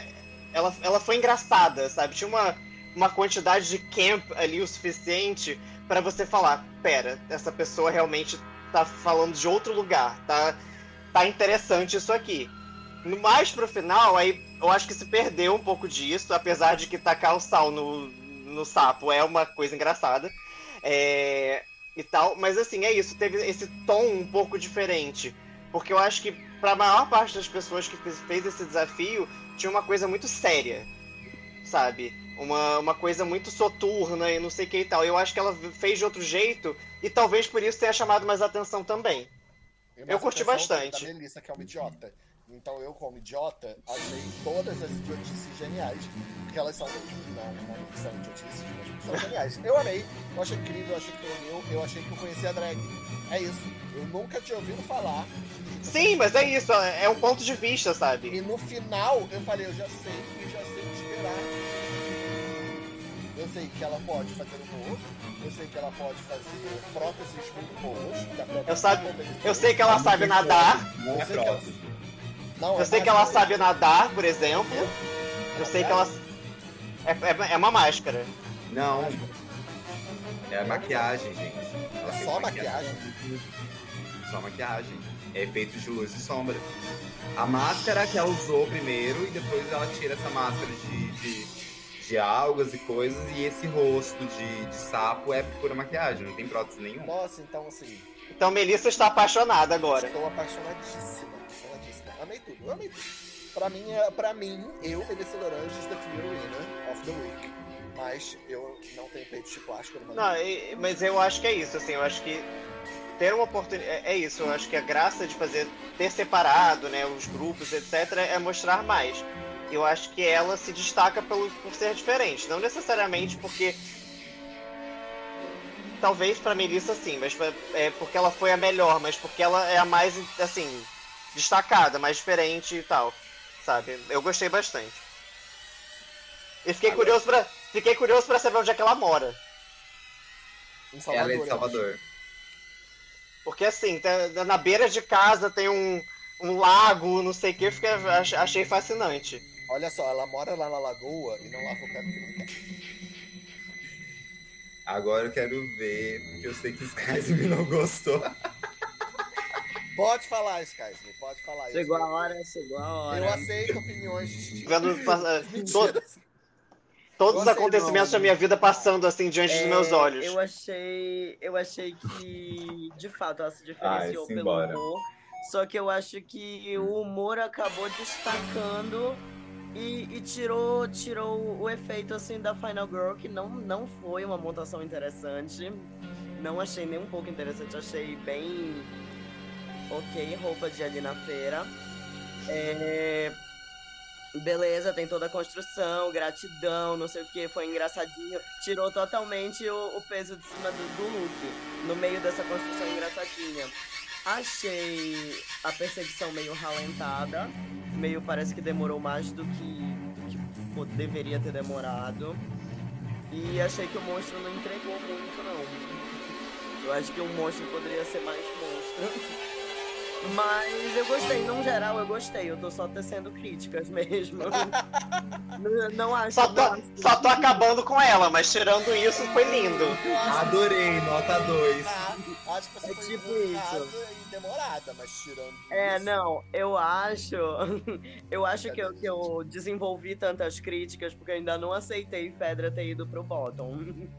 Porque pra mim Fedra foi uma das melhores. E aí eu tô, eu tava refletindo quem poderia estar no bottom junto com Gaia.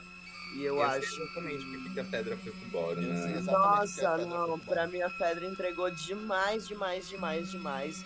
Então, Tudo o problema da Fedra é que ele entregou costurado. demais. A gente chega lá. extremamente Ah! e enfim. Depois do que? Dos intervalos. É, Então, Mas, por, assim, por sobre- mim, bottom seria Milita e, e Gaia, porque eu acho que foi ralentado, faltou umas coisas, se, se apoiou em cima do, do engraçadinho e tirou o peso de cima do look, que era, enfim, o objetivo. Então, eu acho que, que a gata foi pra um, pra, pra um caminho do Slash muito. é, eu tô tentando lembrar como que seria isso, mas é porque Slash é considerado filme B, né? Sim. Ela pegou o filme B e ela foi tipo assim, saca? O Então alfabeto. vamos pro, vamos pro C. Vamos- Ela pegou assim, saca, filmes muito de baixo orçamento pra ter essa referência. Tipo, não que isso seja uma, uma coisa, uma característica ruim do trabalho que ela fez. É, eu acho que ela aproveitou isso muito bem. Porque filmes de baixo orçamento tendem a usar o humor pra cobrir o baixo orçamento. É, e filmes de terror, isso no caso.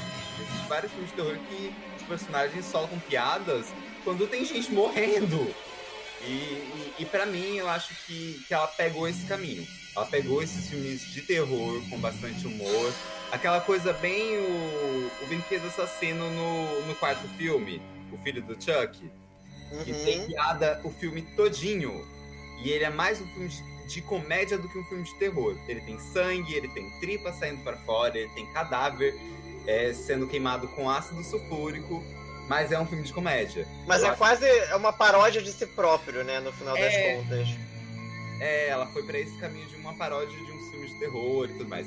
Eu gostei muito, assim, é realmente da personagem. Concordo que as montações estavam pedantes. Principalmente a do assassino, que eu entendo a dificuldade, ela criou um monstro. Tipo assim, o look pra isso, pra completar o que ela começou com a maquiagem, assim, era um trabalho muito grande. E aí ela resolveu com esse capuz preto que pra mim é broxante.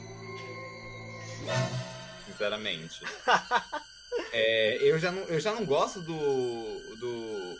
É o Leatherface? Não é o Leatherface, é o. Scream. Como que é o nome do assassino de Scream? Leatherface.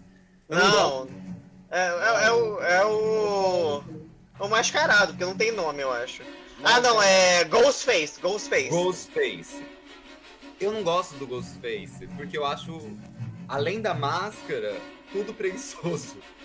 E aí, pra mim, o look tá indo pelo mesmo caminho. É, é, é o rosto muito característico pra uma roupa. Né? Mas o texto dela, a gata entregou no texto. É, mas eu acho que, gente, olha, pra mim, e não é nem em defesa dela, mas é falando, eu, eu acho que eu tava falando com alguém sobre isso hoje. Que assim, tem determinadas pessoas que elas vendem na personalidade e no, no falar, assim, ela pode estar fazendo qualquer coisa, bota um saco de batata, que nossa, foi incrível, não sei o quê. Ah, uma, uma pessoa que, assim, ela tem looks bons, mas assim, teve looks péssimos, mas que ela consegue defender só na lábia, por exemplo, é a Manila, a Manila Luzon, sabe? É, eu acho que não é o caso dela, porque ela não teve nem como se defender verbalmente, mas eu acho que o, o texto dado, toda tudo que foi criado ali a- acaba vendendo, né? Eu acho que, pra mim, pelo menos, foi o que foi o mais interessante, porque eu não tava ligando pro capuz, por exemplo, eu tava ligando que tinha uma história completa, sabe? Eu acho que no final, pra mim, foi isso que foi mais importante. Sim. Compreendo. E vamos pra última, né? Que já estavam querendo queimar a largada. Fedra! Que. Eu vou colocar isso, eu vou deixar vocês debater, porque eu acho que é realmente o, o problema do- da performance de Fedra. É uma história que não é sobre a protagonista, e sim sobre Sim. a. E ela decidiu dirigir a visão da protagonista. Agora, o que vocês quiserem comentar depois que eu falei isso, beleza. É, mas, então, meu primeiro problema com esse look é que ele, do, da, da Final Girl, é que ele precisava de uma coisa incrível que chama ferro de passar. E eu acho que o drag queen É cetim, não tem como. Isso é cetim, amiga. Não tem como. lava e deixa É. estendido. Não, se, não, se ela respira, já, já ficou amassado. Gente, não dá. Tá bom. Então, é, o resto eu gosto. Eu gosto muito. Cara, eu gosto muito porque é isso.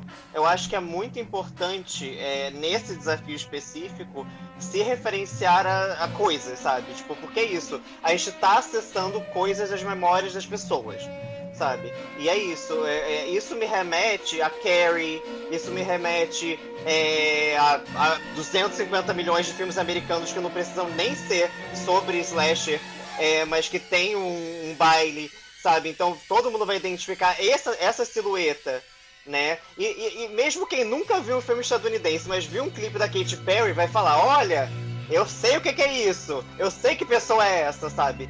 Então, pelo menos é, é isso, assim, ela conseguiu capturar.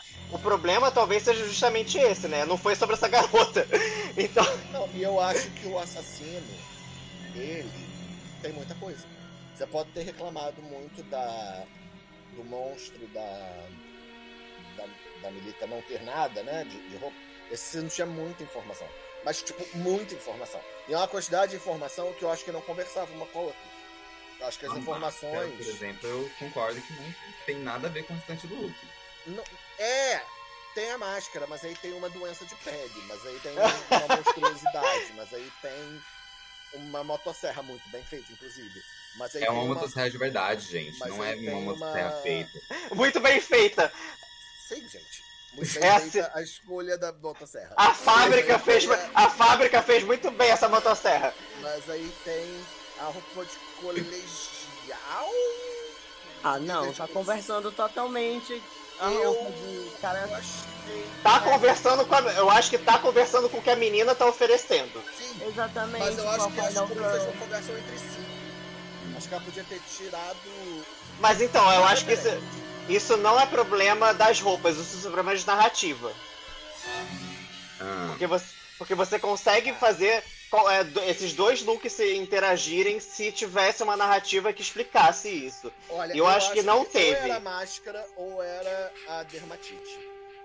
As duas coisas pra mim. Ela tirou a máscara e eu falei, ué, mas por quê? E aí foi. Isso pra mim foi muito. Isso também, isso é um problema, mas é um problema de narrativa. Eu, eu acho que assim, o pro- a questão é, a Fedra, ela é uma pessoa da estética. Então ela vai fazer o máximo na estética. E o problema é, às vezes você não precisa de tudo isso. Sabe? Porque assim, o, o look por si só, tirando esse tênis, porque pelo amor de Deus, é. Poderia. É... é isso, ela poderia fazer qualquer coisa com isso aí. Sabe? Só que assim, ela tem. Ela, ela esqueceu que ela tem um minuto, um minuto e pouco, eu não sei quanto foi, foi pedido delas, pra contar essa história. Então, assim, mas ela queria ter a motosserra, ela queria tirar a máscara, ela queria fazer não sei o que e tal. Então, assim, aí perde, né? uhum. É, eu ia gostar mais se, se não tivesse a, a maquiagem monstruosa por baixo da máscara. Ou se fosse a maquiagem monstruosa sem uma motosserra. Porque aí eu acho que a motosserra não. não, que aí é uma colegial com a motosserra. Aí eu. Entendeu? Eu fiquei tipo. Por que, essa colegial está com uma motosserra? Por que, ela tem dermatite? Por que ela está usando uma máscara? Eu tive muitos porquês. E aí os porquês, pra mim, eles dificultaram aproveitar. Mas assim, no Sky final, eu vai gostei. responder os porquês, amiga. Relaxa. Mas quem tinha que responder os porquês era, era a Fedra, não era a Sky. A Sky tem, é, é dermatologista, ela vai explicar. Não, mas aí é isso. numa- Tudo era muito bem feito. As coisas foram bem feitas, e- executadas de forma muito. Não, isso é, é- não tem nem o que falar, sabe? Porque até a, a maquiagem dela de ir pro bottom tava bonita, sabe? Tipo, Sim, ela tava. tudo, sempre. Ela entregou tudo. Ela podia ter entregado tudo menos dois. O problema foi que entregou demais. É, mas então, eu Quando acho você que. entrega, gente, é, é a- é a, é a lei básica de calor. Quando você entrega demais, sobra pouco pra você. E com essas palavras eu encerro minha Ah. Vamos lá, e a advogada, a Eu- eu- então, eu acho que tá tudo extremamente bem costurado.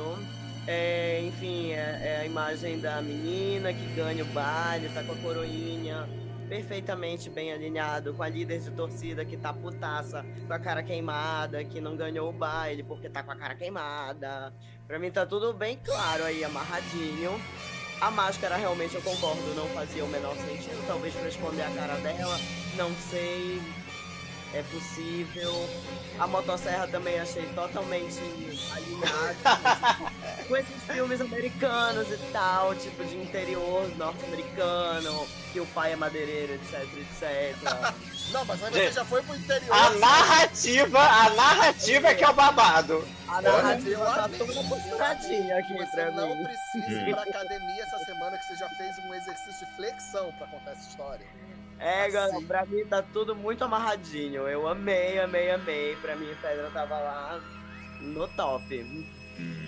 Eu acho que, Pois- assim, tem uma coisa de.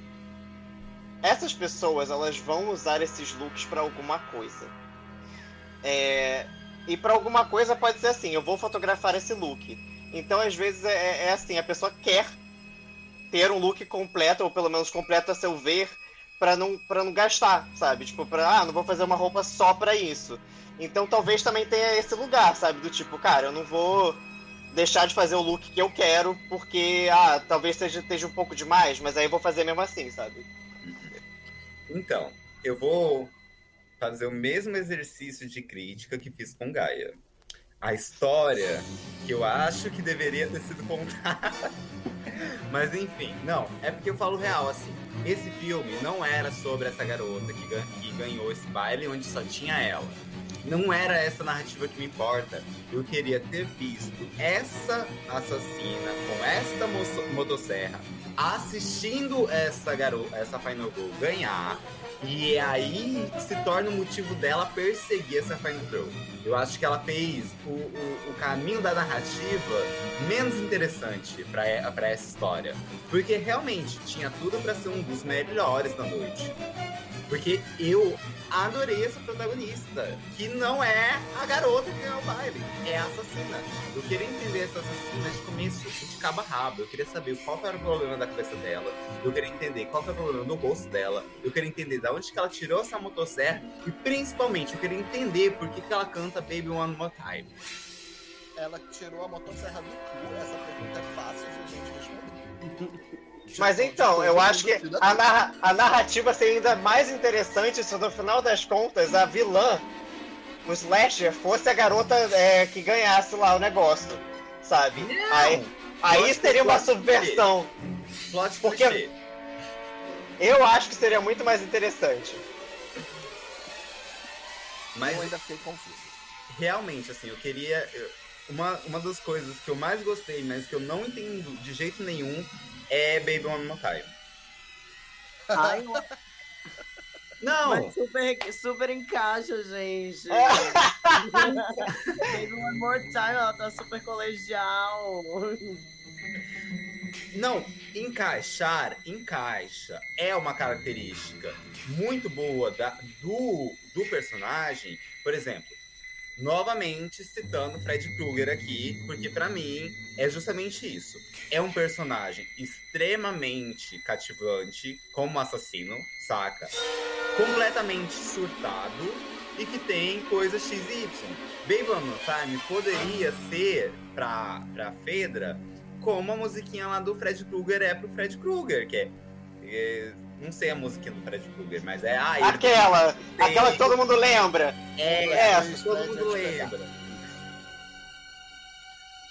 Entendeu? Eu acho que eu senti falta de da perspectiva que é realmente interessante, que não é da garota, é desse assassino. Eu acho que faltou mais tempo também, não só pra Pedra, pra todas, assim. Todas. Desenvolver direito isso. Uhum. Porque a maioria das críticas que a gente tá fazendo a quase todas as participantes é poderia ter tido mais tempo pra desenvolver isso. É, porque a gente quer saber o que, que tá rolando, né? A verdade é essa. E, e, e, assim, considerando também a edição, ficou mais difícil ainda. Porque assim, aquele caos. E isso porque É. estamos no primeiro episódio. Se a gente for falar da edição do segundo episódio. Nossa. Vai choque, falar, né? né? Por isso, que, por isso que a Kira venceu, porque ela fez a edição mais simples. Uhum.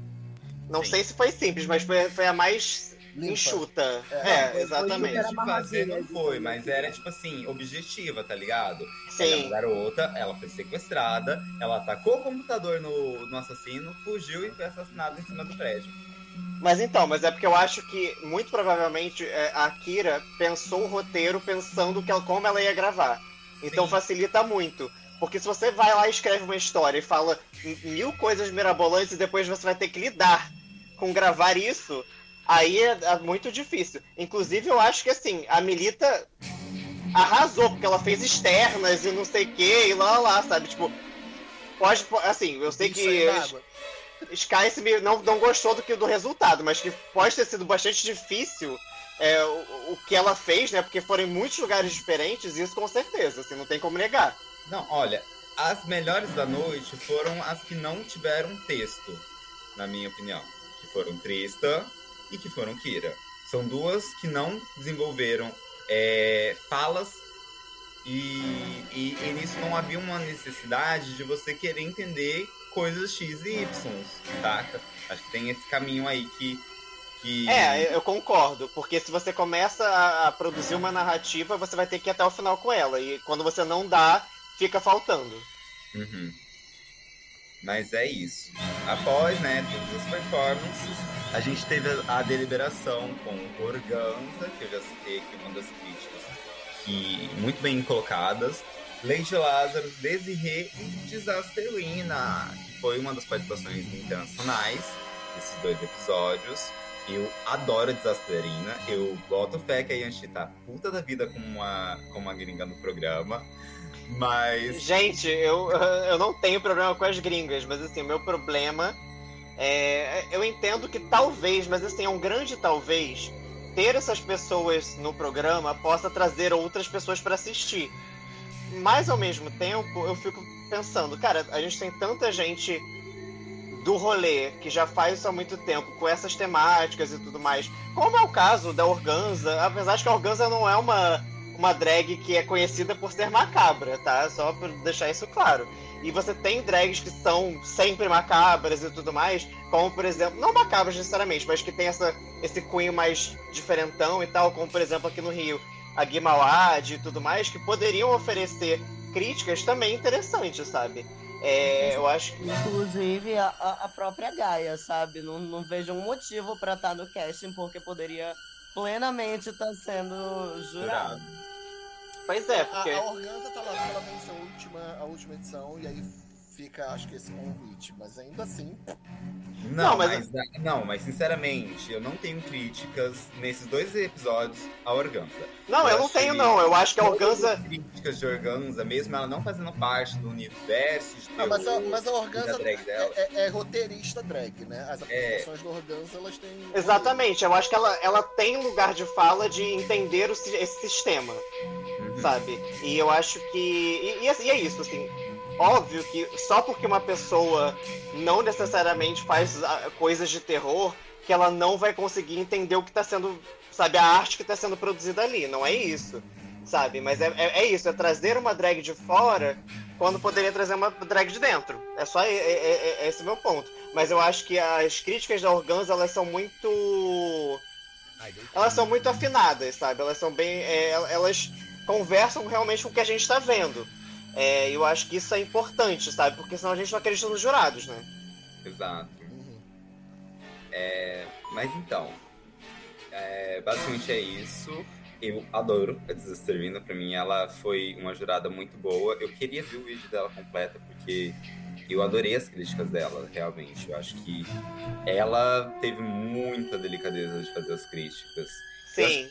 Todos os jurados, na realidade, mas a Disasterina em principal eu destaco porque ela é americana, então ela assistiu tudo em português. É, Acho que nem americana ela é, acho que ela é imigrante nos Estados Unidos ainda. é, Acho que inglês não é nem a primeira língua dela. enfim, mas assim, ela assistiu tudo em português. e, Sim, e, e, e como eu disse, tipo assim, eu acho que isso não foi um problema no segundo episódio, porque a maioria não trouxe falas, mas nesse episódio teve muita gente com fala. E eu achei um amor ela ter pontuado coisas muito características do texto, inclusive. É, enfim, eu só queria destacar essa parte mesmo. E as ganhadoras do desafio foram Kira, que arrasou. E infelizmente a gente teve duas que foram pro chamado fundo do poço, no Macabra, que foi Gaia Ogre e Fedra. Que dói dizer isso, porque são pessoas que eu nunca imaginei estarem no fundo do poço no primeiro episódio. É, e... A Gaia e a Fedra já tinham participado de outros concursos, tipo esse, assim, sem ser ao vivo, né? Porque ao vivo é Hum, outro rolê. Eu só sei de Gaia no. Eu sei que o primeiro concurso que Gaia participou, se eu não estou enganado, foi o Cacilda. E Fedra eu, eu desconheço se já participou de outros concursos. É, porque a Fedra, eu, eu sei que ela fez ah, projetos com pessoas, né, fotográficos, etc. Mas eu não, eu não a conhecia, é isso, por exemplo, Uhum. performando dessa forma, né, e tudo mais. Então, é que é isso, gente. Às vezes, realmente, o, o seu meio não, não se encaixa perfeitamente com o concurso também, né? Tem isso. Ou É. pelo menos esse tipo de concurso. Outros tipos talvez caiba. Ou talvez é só, só, é só o azar do dia mesmo. Ah, é, porque às vezes a gente não tem um dia bom mesmo. E aí é Aham. isso. É sobre isso. No caso, a semana, né? De, de gravar tudo. É, pois é. E aí, as duas tiveram que fazer uma dublagem da música Seis Armas da banda Black Pantera. Eu não conhecia essa banda, mas eu, tô, eu fiquei realmente viciado. Eu tava ouvindo a semana Eu toda. gostei muito da música. Eu não sei se serve pra um lip sync, mas eu gostei da letra da música. Serve! Serve Então pra não sei se serve porque eu. Porque você não dublaria. Não sei. É por- porque ela é super algo que a Gaia dublaria já. É, eu acho que Pedra deu uma interpretação do caralho. Eu fiquei com vontade de dublar a música. E eu acho Cara, mas eu, eu achei. Eu acho que tem uma coisa que é. Vamos lá, assim.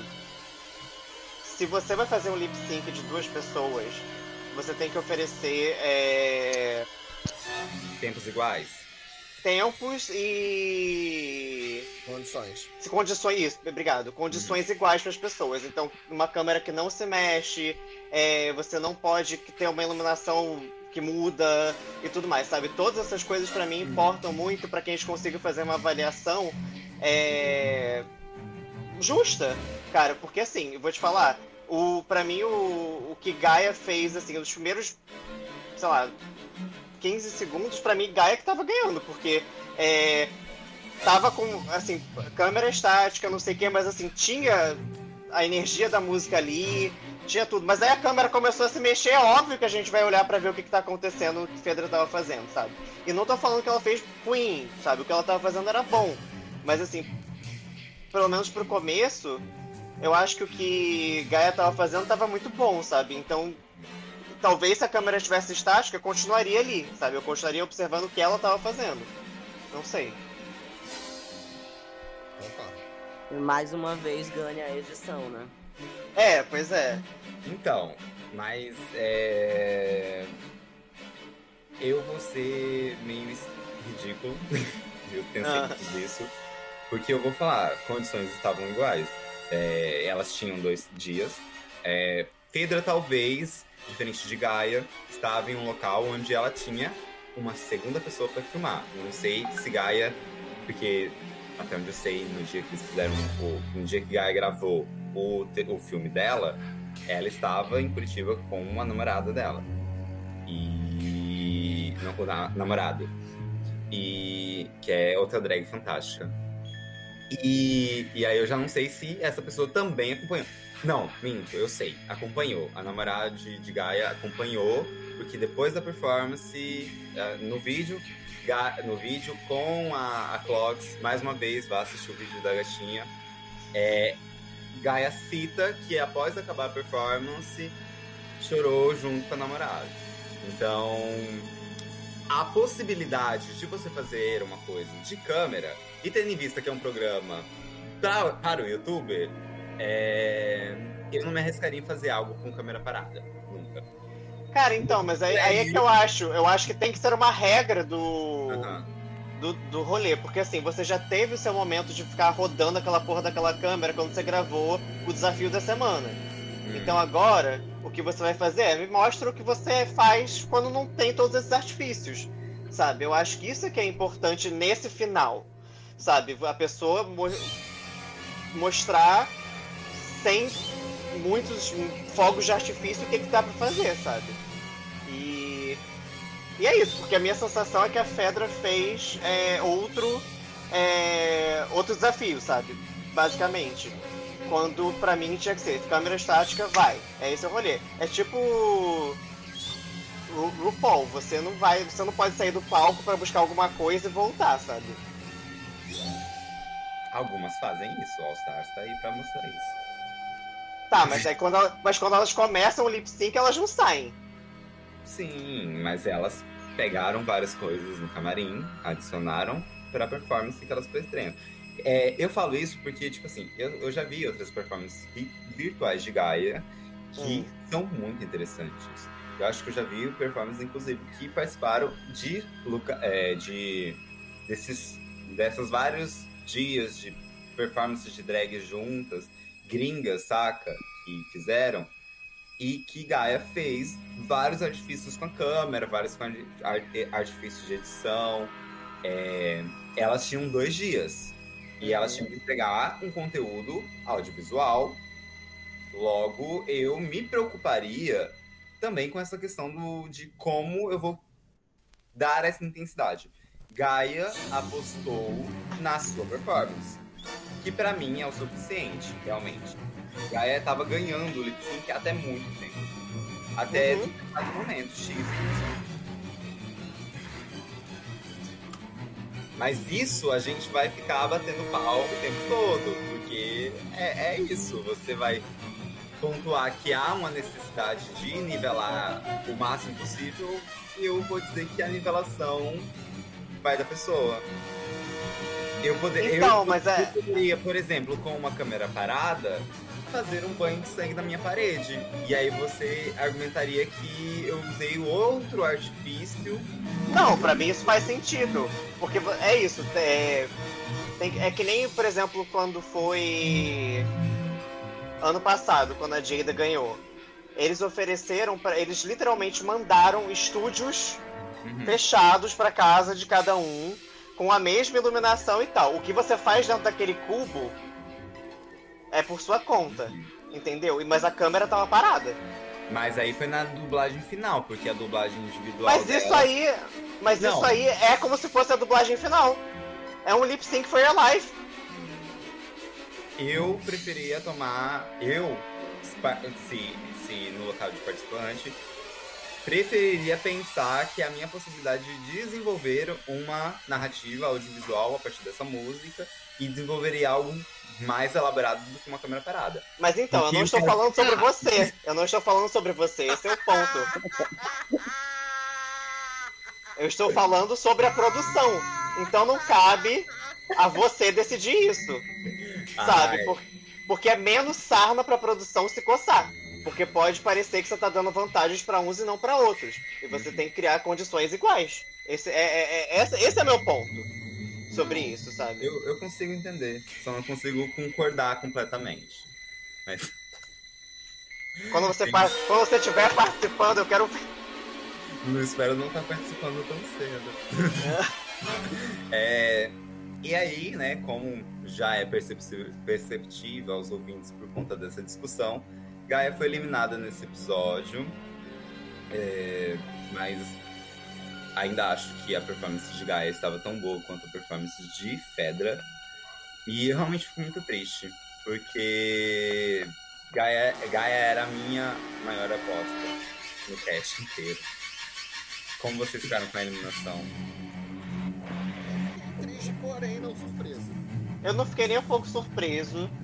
Na verdade, assim, pra mim foi interessante porque antes de, de começar a eliminação, né, quando as duas souberam que estavam no, no fundo do poço e tudo mais, eu falei, cara, sem chance, a Gaia já era. Mas quando começou, eu falei, pera, não é que a Gaia tá trazendo alguma coisa interessante? Será que ela ainda tem alguma chance? E eu fiquei entretido com o que ela tava fazendo. E aí me deu talvez um pouco mais de vontade de ver o que ela poderia fazer. Mas eu acho que aquela altura do campeonato e também com as condições não tão parecidas, né? Aí, aí já tava. Quando a Fedra começou a mexer a câmera, eu falei, ah, bom. Porque é isso, as duas estavam boas, sabe? Tipo, só que é isso. Um, uma, uma câmera móvel é, dá vontade de você assistir mais e tal, e, e porque tava bom também, aí já era, porque a gente perde, a gente perde o foco, né? E, e, e considerando como é, o, a prova foi julgada também, aí você bota na balança, né? Quem é que ia ganhar esse rolê, e aí claramente a Gaia já estava eliminada. Mas eu, eu fiquei com vontade de conhecer mais, ainda mais com vocês falando tão bem, né? Então isso é mais uma, um motivo muito grande para procurar a gatinha. Eu recomendo novamente falando, tem todas as performances dela no Cacilda. E assim, para quem não conhece a Gaia, ver ela no Cacilda, para mim, tipo, é um bom começo. Ela explora muita coisa. É... Mas basicamente é isso. Esse foi o primeiro episódio. Agora a gente vai pro segundo episódio, que é o Jovens Bruxas. É... Esse episódio foi inspirado é, foi tomado como referência, na verdade. Né? Inspirado seria meio literal. Uh, o filme Jovens Bruxas de 1996, o qual eu nunca assisti, mesmo o quê? Olha só, não, e falou que gosto de filmes de terror, gosto de slasher, gosto disso. Gente, olha só, eu vou assumir esse programa, que tá muito complicado, meu Deus do céu. Como assim, gente? Passava na sessão da tarde direto. Então, não na minha sessão Meu Ricardo, pai... quantos anos você tem? Eu tenho 21. Ah, tá ah ok. Não, eu tô, ok, entendi, tá bom. Mas eu Fica... acho. Mas assim, não, não é que não é uma coisa tipo assim, que não, não é da minha idade. Eu assisto filmes que eu não, que não são da minha idade. Eu, eu realmente. Ai, jovens. Não, eu realmente só nunca tive contato a universo de Jovens Bruxas. Não sei sobre o que se trata, além de o título. Jovens. De, de, de terem bruxas e que são jovens. É o filme que lançou Mas tudo bem, porque não tinha nada. Não tinha nada a ver com Então você não sabe. É, não, não tinha nada a ver com o É maravilhoso foi referenciado. Eu já. Mas, eu e pode. Não tinha nada a ver, não foi. Não tinha nada a ver, nada a ver mesmo. O filme é maravilhoso. agora que tu falaste do filme que eu me toquei, que era referência. Nesse EP, os critérios. Os critérios eram, novamente, a criação de dois looks. Um de jovem gótica, jovem trevosa. Perigótica, né? Que foi o.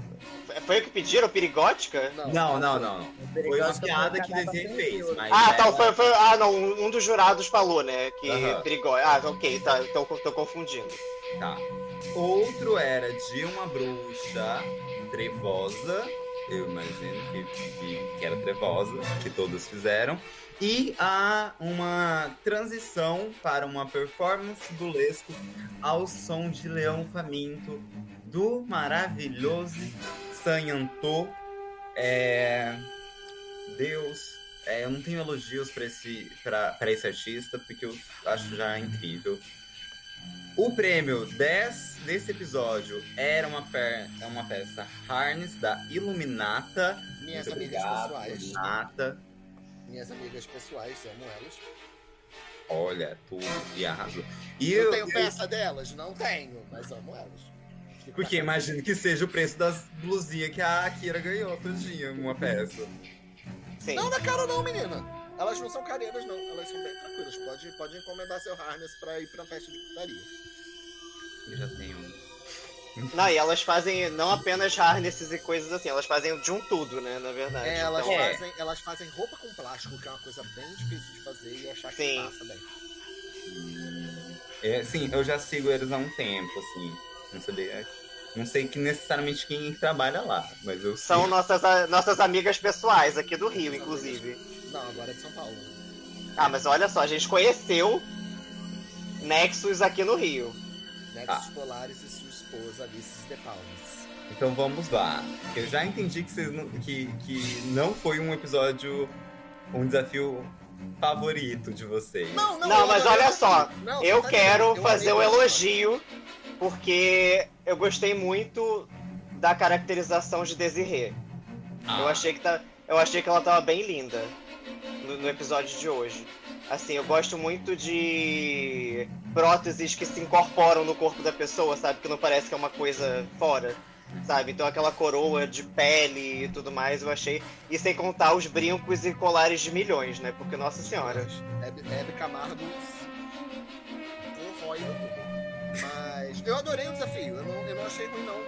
Eu gostei bastante, eu só não achei o mesmo nível de exigência do primeiro. Mas eu me Sim. entretive muito no resultado final, porque inclusive teve ah, uma das minhas performances preferidas, é, que foi a Davi. Mas aí eu falo na hora. Quando a gente for falar sobre elas.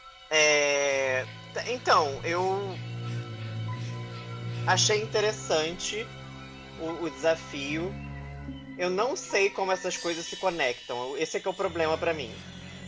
Assim, é, é fazer um look gótico, fazer um look de bruxa e aí fazer uma performance burlesca. Pra mim, essas três coisas elas não necessariamente conversam. E assim, considerando ainda que não tinha uma exigência de que tivesse uma narrativa, nossa, então cada um fez realmente uma coisa. Inclusive, teve uma pessoa que trocou de look sete vezes. Então, assim, Não, e considerando que o tema era o filme Jovens Bruxas, eu fiquei muito o que tá acontecendo com uma performance burlesca no meio. Hum, De onde veio essa performance burlesca? Essa performance burlesca veio do fato de ela chamarem a Max Glamour para ser jurada. Enfim, era isso. Já te digo o que é. Foi isso. Eles arrumaram uma pessoa que é uma monstra burlesca e meteram no desafio. Eu já te, já, já te dou esse spoiler. É tipo isso.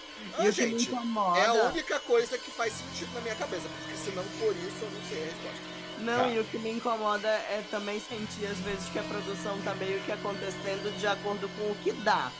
É o que É.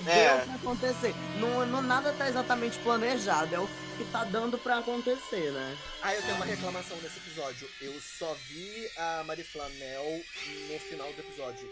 Eu acho que se você. na- no, no confessionário. Eu acho que elas precisam urgentemente organizar esse confessionário aham. antes do desafio. Para que eu possa ouvir o comentário de todas envolvidas neste negócio. Porque eu só vi Marie Flanel depois do desafio. E Não, aí e- e- dificultou me conectar, inclusive, com a performance que eu detestei. E, e ao mesmo tempo, é, eu acho que logo no começo, quando estavam falando sobre é, o desafio, né, nesse momento de confessionário, eu acho que a, a Vi Wayward passou assim, 30 segundos falando ali sobre o conceito dela, como era e tal. E assim, eu particularmente gostei, mas eu, eu não senti que todas as outras tiveram a mesma oportunidade de, de desenvolver tão- o que queriam, sabe? Então, E aí- a Vi explicou e eu, eu falei, isso não vai dar certo. E depois quebrei a cara. Mas eu teve esse problema também. Porque eu, essa explicação, se ela não existisse, eu não ia ficar tão nervoso que eu tivesse assistido. Mas ao mesmo tempo, com essa explicação, eu consigo valorizar muito mais o que ela fez. É verdade. Muito mais, porque aí eu consigo é, notar muito mais referências do que ela estava fazendo. E sabe? mensurar o tamanho da dificuldade da ideia. Aham, sim, sim. Não, e de ver também, de, de passar a impressão pro espectador de que o dela era o único que, na verdade, estava tudo costurado. A ideia toda estava costurada.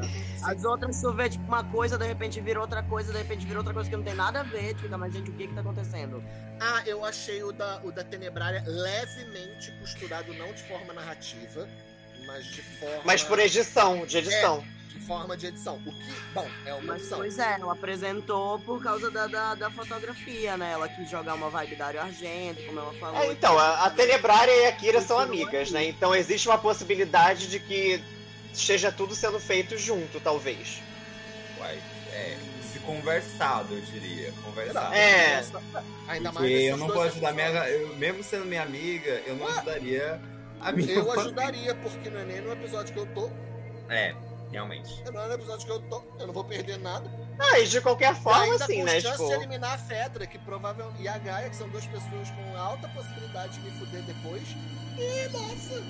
Meu filho. mas assim, eu, tô- eu tô falando. pessoal, eu boto laxante no biscoitinho que eu sirvo pras pessoas. Virtualmente, o Takajá pra forma de ganhar. Ai. Mas assim, isso é, é só 100% especulação, tá, gente? Eu não tenho ideia se elas fizeram juntas ou não. Mas que existe uma, uma certa concordância nessas edições, isso com certeza tem, né? Então, é. Vamos lá, quem. Edição, a gente precisa falar sobre essa edição. Gente, uma porcaria de edição, tudo misturado, tudo jogado, uma coisa em cima da outra. Não dava pra entender nada, eu não Então, sabia quem que tava, nem que que tava tá. aparecendo na tela. Essa edição, uma coisa em cima da outra, é uma coisa que Drégola faz, que eu odeio. E assim, tipo da Estragou a coisa. oportunidade da gente conhecer e entender o que, que eles já estão falando. é o tipo da coisa que não precisava ser importada de Drácula at all, porque é uma porcaria. Eu odeio. E, sabe que, por que que eu odeio ainda mais em Drácula? Porque eles fazem essa coisa toda misturada na primeira metade da, da apresentação do desafio. Aí na segunda metade, você vê elas uma de cada vez. Eu falo, então pra que que você me confundiu esse tempo inteiro? E eu fico, não é Gente, eu sou pisciana, tenho déficit de atenção astrológico. Eu fico nem uma psicopata tentando reconhecer quem é que tá passando pra depois passar devagar. Toda vez acontece a mesma coisa, toda vez eu sou trouxa. E eu fico puta. É, eu, eu concordo que eu não gostei nesse episódio específico. E, e assim, é, eu acho que essa edição, porque é- é- isso já é uma uma reciclagem da edição. Por quê? Na verdade, assim, quando o participante te entrega o material, esse material já foi curado por ele da forma como ele gostaria de ser visto. Se você vai cortar e picotar isso muito, isso já tá tirando completamente a experiência do que o participante queria que você tivesse, sabe? E então assim, é muito complicado porque eu não sei como é que os jurados veem. Mas se os jurados veem desse jeito, puta que pariu, cara. Nossa senhora, como é que você vai. É muito difícil julgar, porque é diferente, sabe, a experiência. Eu gostaria de acreditar que essa é a versão que foi passada pra gente. Sim, os jurados vêm não- ele não separados. queria. Eu fui É, porque- jurada da segunda temporada e eles vêm separados. É, e, e é porque também não dá. não é- É uma questão de tempo, saca? É, aí o processo de edição de todas, de, do material de todas as cinco demoraria muito para passar para os jurados. E tendo em vista que a gente tem uma jurada internacional, né? Só prolongaria ainda mais o tempo para receber a resposta, para começar a gravar o terceiro episódio e coisas nesse sentido. Então eu acredito que os jurados receberam o, o conteúdo individual delas, fizeram as críticas e para nós, público, foi repassado dessa maneira. Eu gostaria que de ter visto os vídeos das góticas, seguido das das transformações das bruxas, e aí a parte do burlesco poderia ser misto do jeito que foi. Pra pelo menos eu entender algumas coisas, com algumas das, da, das pessoas que precisaram fazer uma narrativa, né?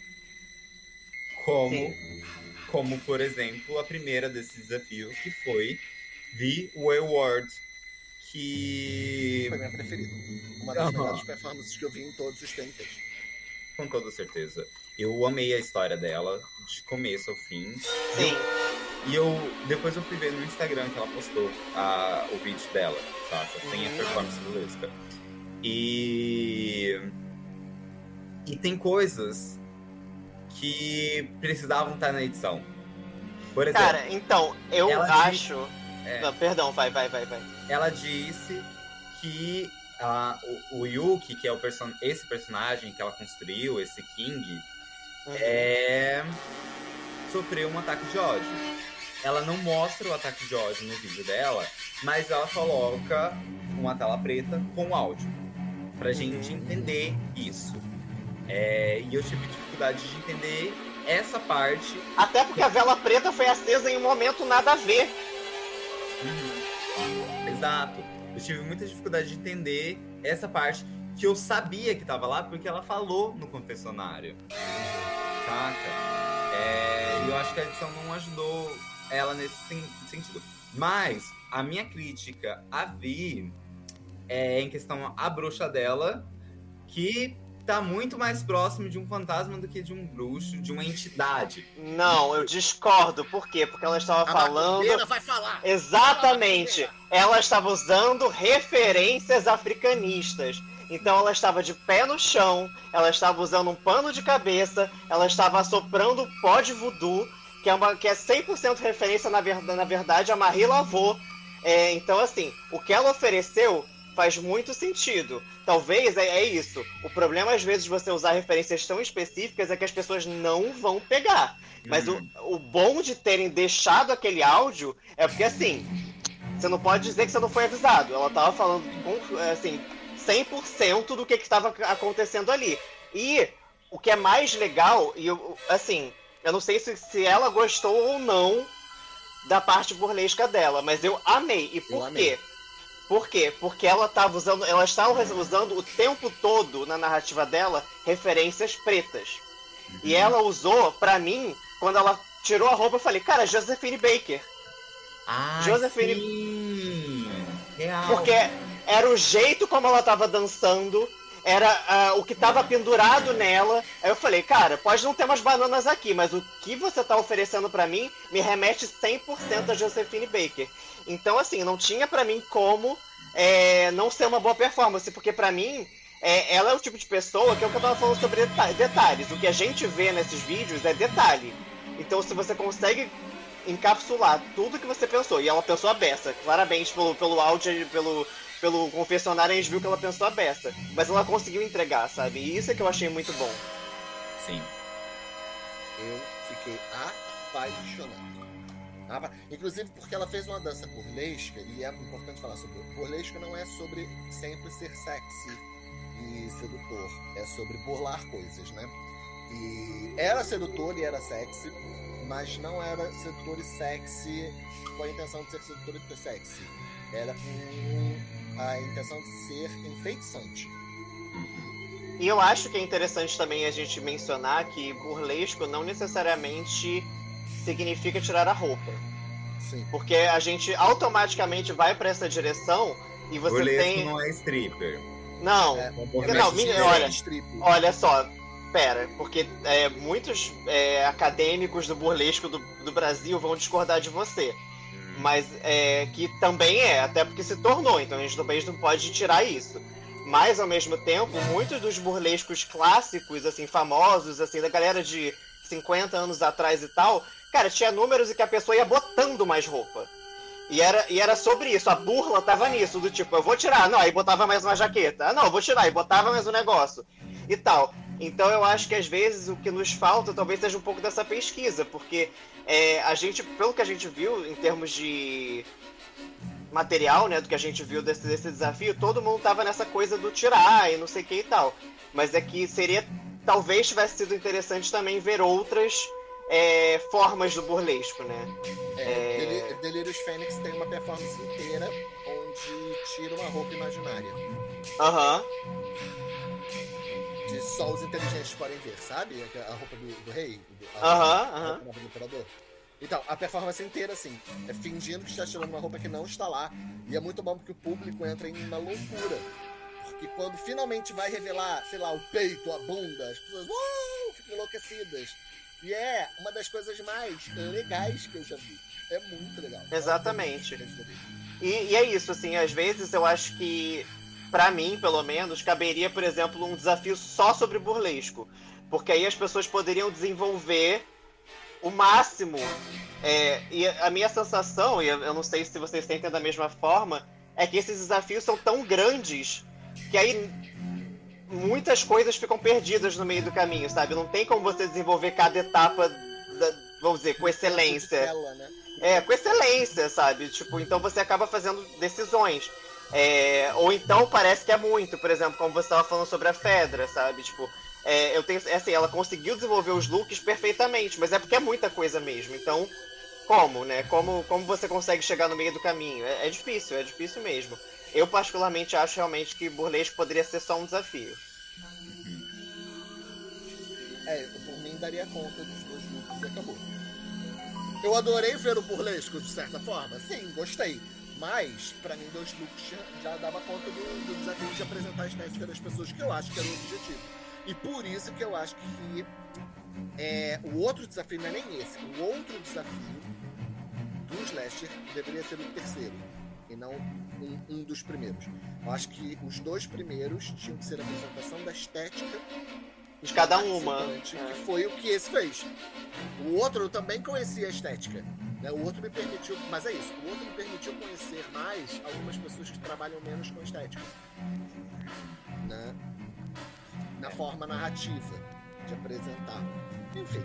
é, só- mas agora já foi, a gente tá aqui falando e, e Inês já é morta. Talvez já, já, tá gravando até o próximo TNT, a gente não É, sabe, tipo, então assim, não, não importa. Vamos lá. Ai, é, mais alguma coisa sobre a performance de V? Não, é só, só que foi incrível.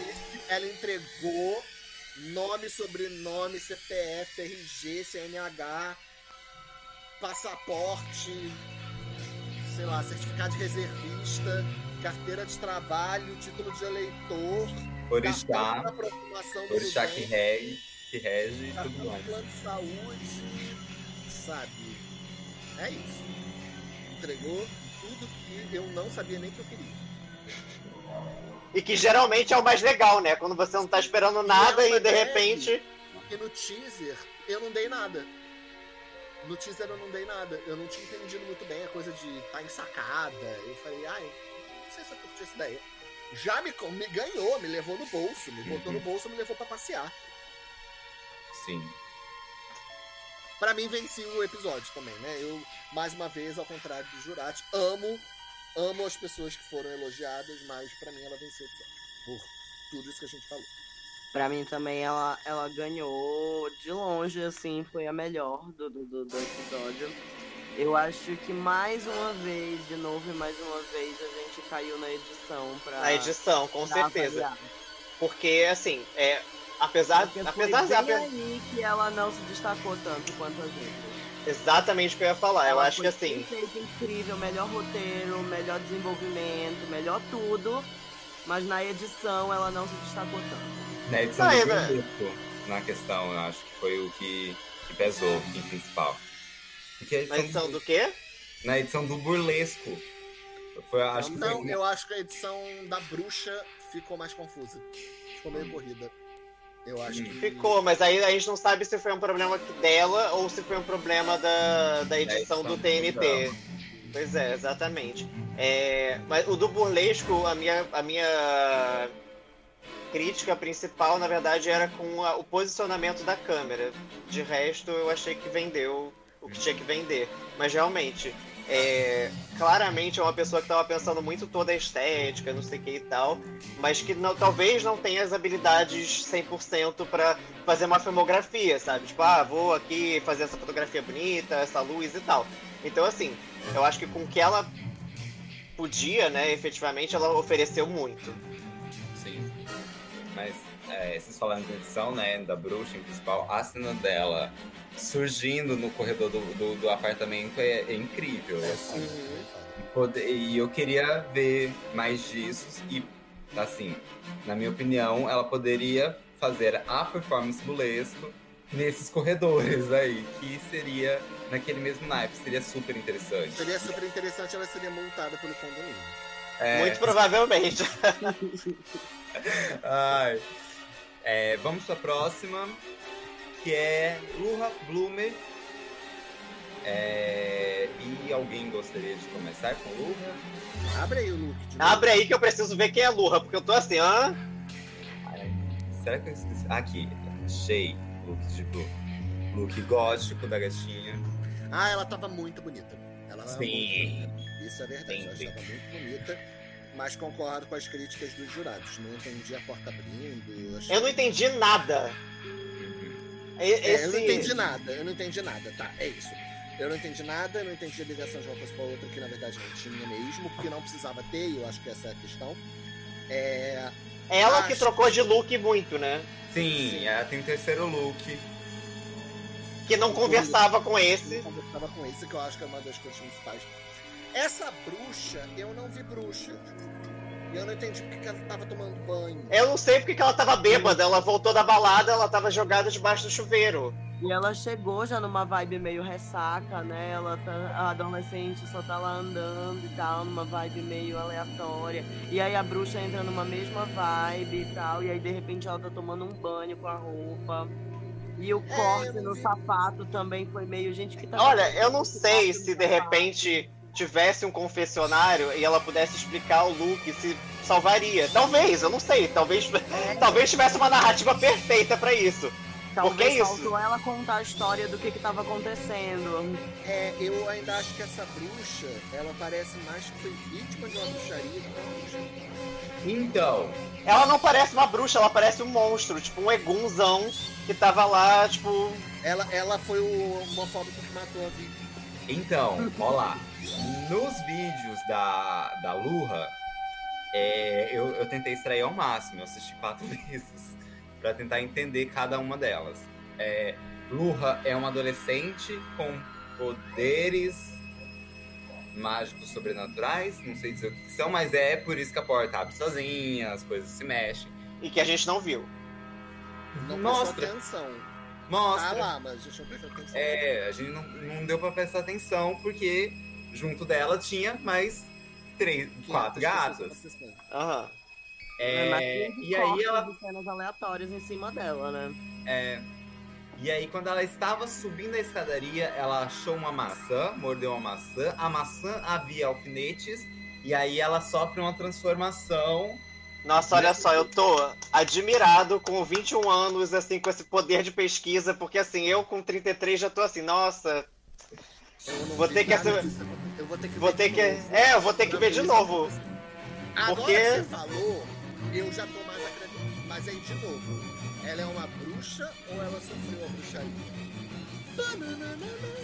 Então, né? Se ela tinha poderes mágicos, eu achei burrice comer a maçã do que você encontra no chão do, do prédio, gente. Não é um pouco higiênico, inclusive. O Covid tá aí, eu espero que ela tenha passado álcool nessa maçã de Mas que é isso? Os looks em si estavam belíssimos, eu gostei desse. Sim, é, os looks estavam ótimos, mas qual é a conversa? É, mas não. não, não, não, não Inclusive, Não, e é- o último look de burlesco dela, ela tá belíssima. Nossa, ela tá linda! Linda, linda, Não linda, entendi linda. Então, ela tá belíssima, mas eu só- só queria que ela fizesse alguma ver, coisa de burlesco. com nada, mas tá linda. Tá tá? Mas perdida. Ela não fez burlesco nenhum, era uma câmera que ia e que vinha, era uma câmera que ia e que vinha. Bela, bela, bela, mas cadê o burlesco?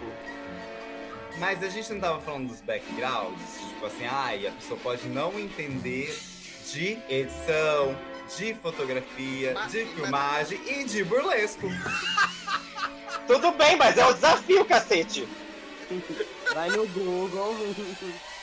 Vai no YouTube, gente. Essas coisas você pesquisa no YouTube. Mas enfim. É. Achei Porque olha só, de o desafio achei- não era fazer. O desafio não era fazer terceiro look, o desafio era fazer uma performance burlesca, tá? É. E nisso é real. Então, assim, a gente tá dando pra ela que ela estava linda. Mas a gente também está dando pra ela que a gente não entendeu nada. Nada. De mentira. mentira que Paçoquinha entendeu. Mas. Mas não, Paçoquinha fez uma pesquisa, assim, um PHD, passou sete dias só assistindo o mesmo vídeo só pra entender. Ah, foi por isso que eu demorei pra gravar esse episódio. Aí eu amo desculpas. Ai, vamos, então vamos pra próxima, né? Foi Marie Flamel.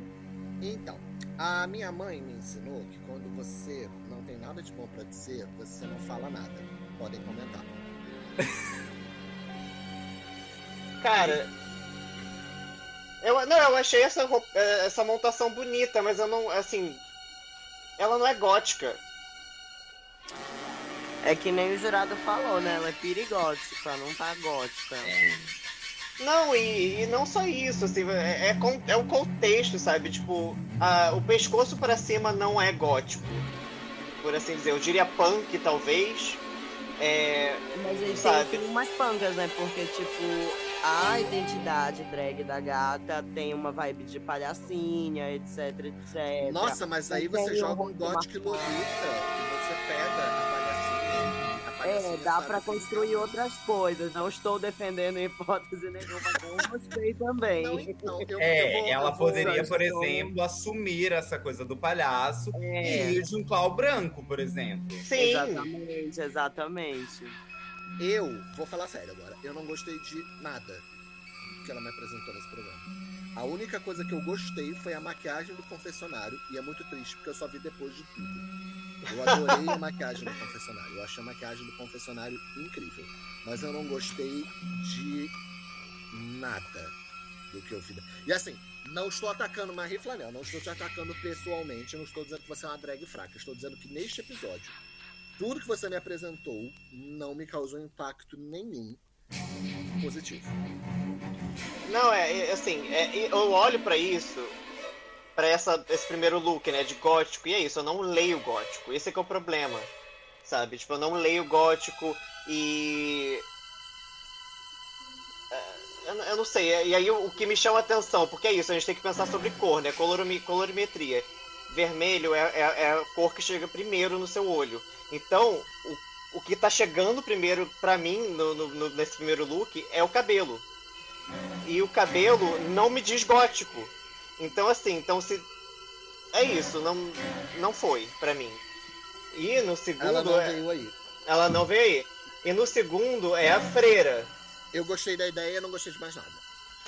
Eu gostei É. da ideia, não gostei da execução. Eu achei que tudo ficou mal acabado. Tudo que ela, tudo que ela apresentou foi mal acabado. Cara, eu acho ideia que faltou pensar mais no que que tava acontecendo.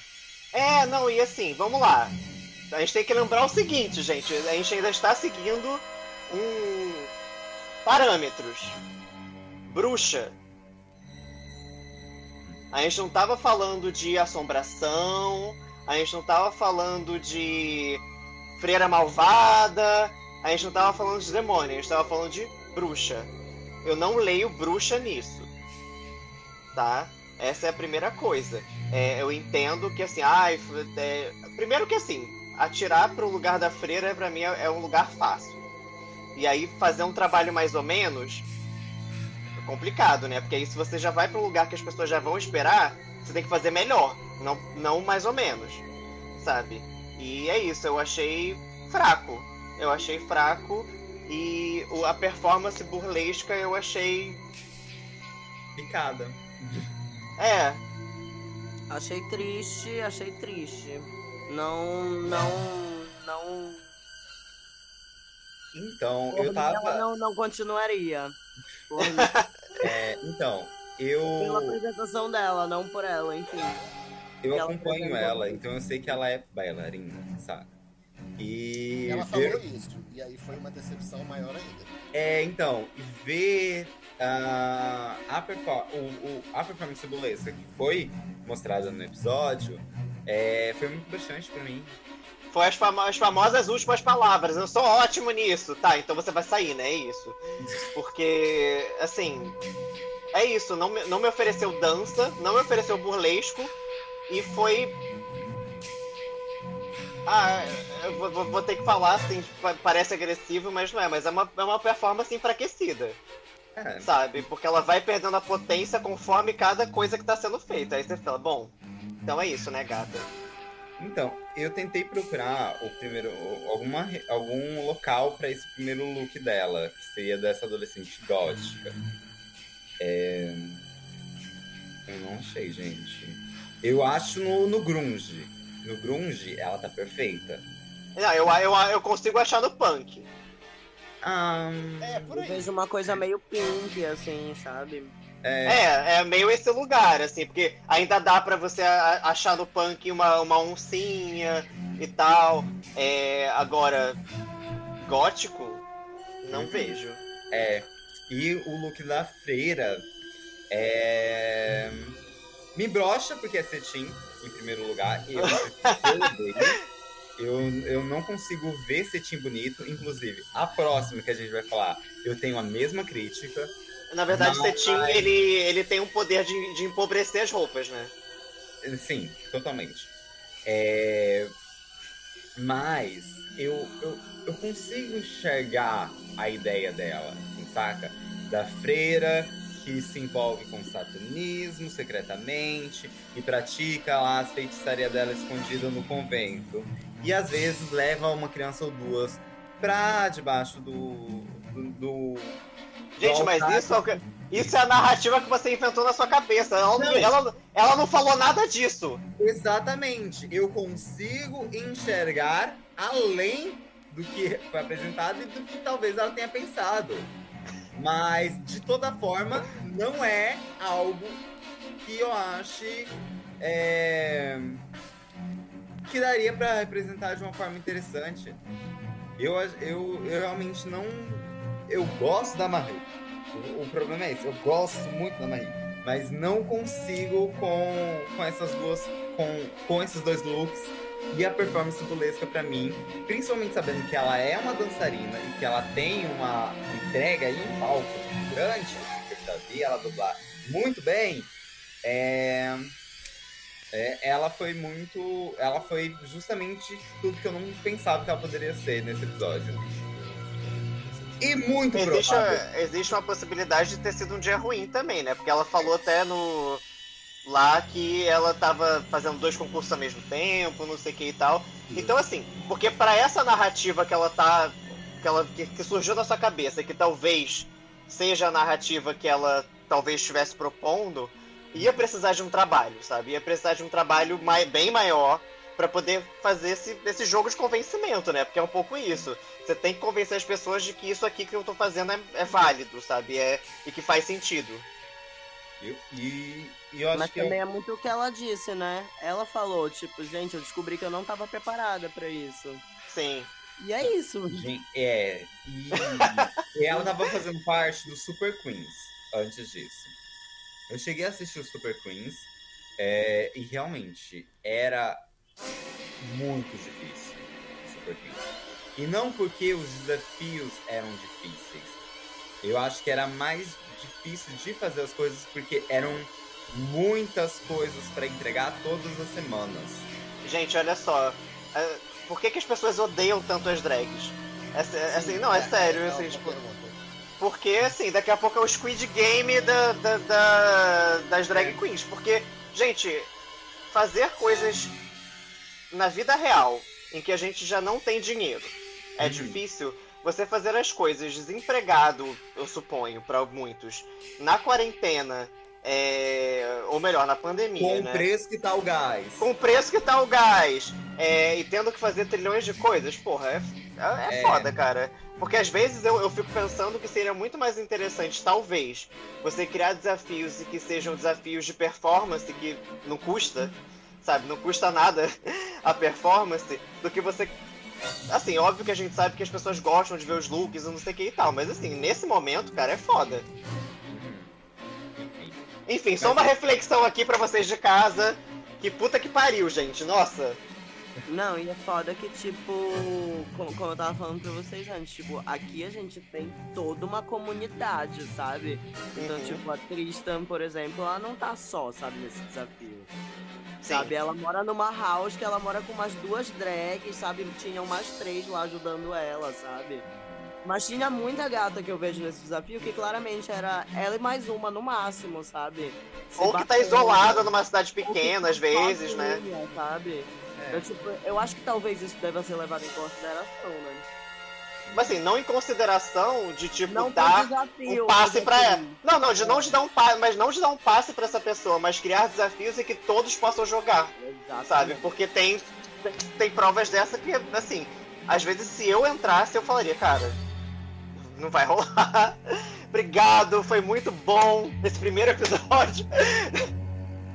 Ai, enfim. Gente, é isso então sobre a Marie. Vamos pra próxima. Vamos. Mas, mas vou reiterar. Marie, te amo, gata. Você é ótima, Marie. É. Mas enfim, não foi o seu dia e você sabe por quê. A gente não precisa. Ela mesmo disse, calma, gente, tá tudo certo. É. Então a próxima é Tenebrária. E como eu disse, meu Deus, eu odeio cetim. Eu odeio cetim. E por mais que o look seja bonito, eu odeio cetim. Eu Cara- acho que ela não serviu a adolescente, né? Ela serviu a Helena Bonham Carter, mas não serviu a adolescente. Ah, o que eu gostei desse look é que ele é gótico sendo branco.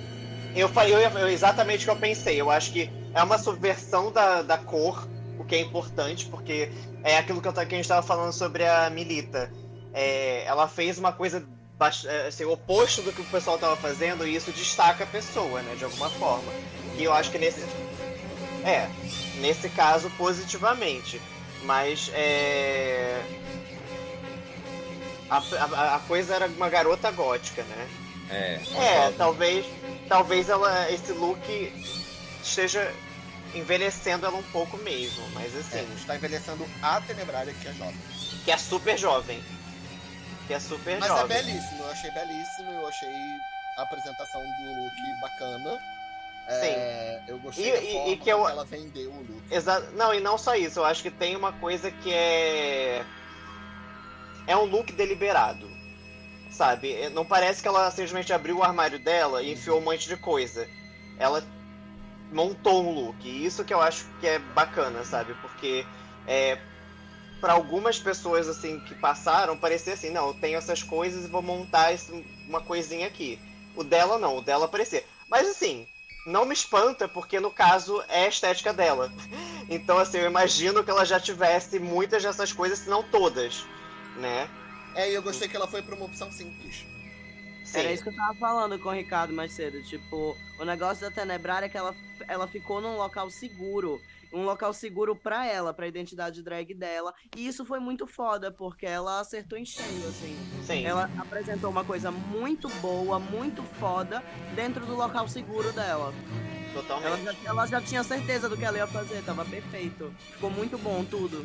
Eu gostei muito que a bruxa, ela não. Ela é diferente, mas não totalmente diferente da jovem. Ah, sim. Ela- Pode ter, pode ter uma ideia de progressão, né? Pode ter uma ideia de progressão, né? De sair da jovem para virar uma bruxa e tal. É, eu acho. Claro. Tá Eu fazendo, senti, eu né? senti que foi um trajeto. Senti que eu, eu, eu senti isso pra você. Eu senti isso pra você, Tenebrário. Eu vi que tava nas cartas pra você. É... Não, mas então, eu, eu acho que é isso. E, obviamente, aí não tem como a gente não falar sobre isso, assim, a edição. A edição que ela fez é muito Gente, boa. ela é, ela é de cinema. Ela Então, sabe, tipo. Ela Então, é assim. Não, e assim, é, é- é isso. É, é a mesma coisa que eu falei sobre a Kira. Ela não montou. é, Ela não teve os looks e aí é, criou uma narrativa pra depois pensar em plano de câmera. Eu acho que desde o começo ela tava pensando em todas as coisas que ela ia fazer, sabe? Cada frame, cada coisa. E isso imprime perfeitamente no que ela deu, sabe? Tanto que é, eu sinto que tanto da Kira quanto dela pro pessoal do TNT foi mais difícil cortar. Porque tava tudo tão arrumadinho que era é, quando tinha corte era em bloco, sabe? Era aquela é aquela uma cena.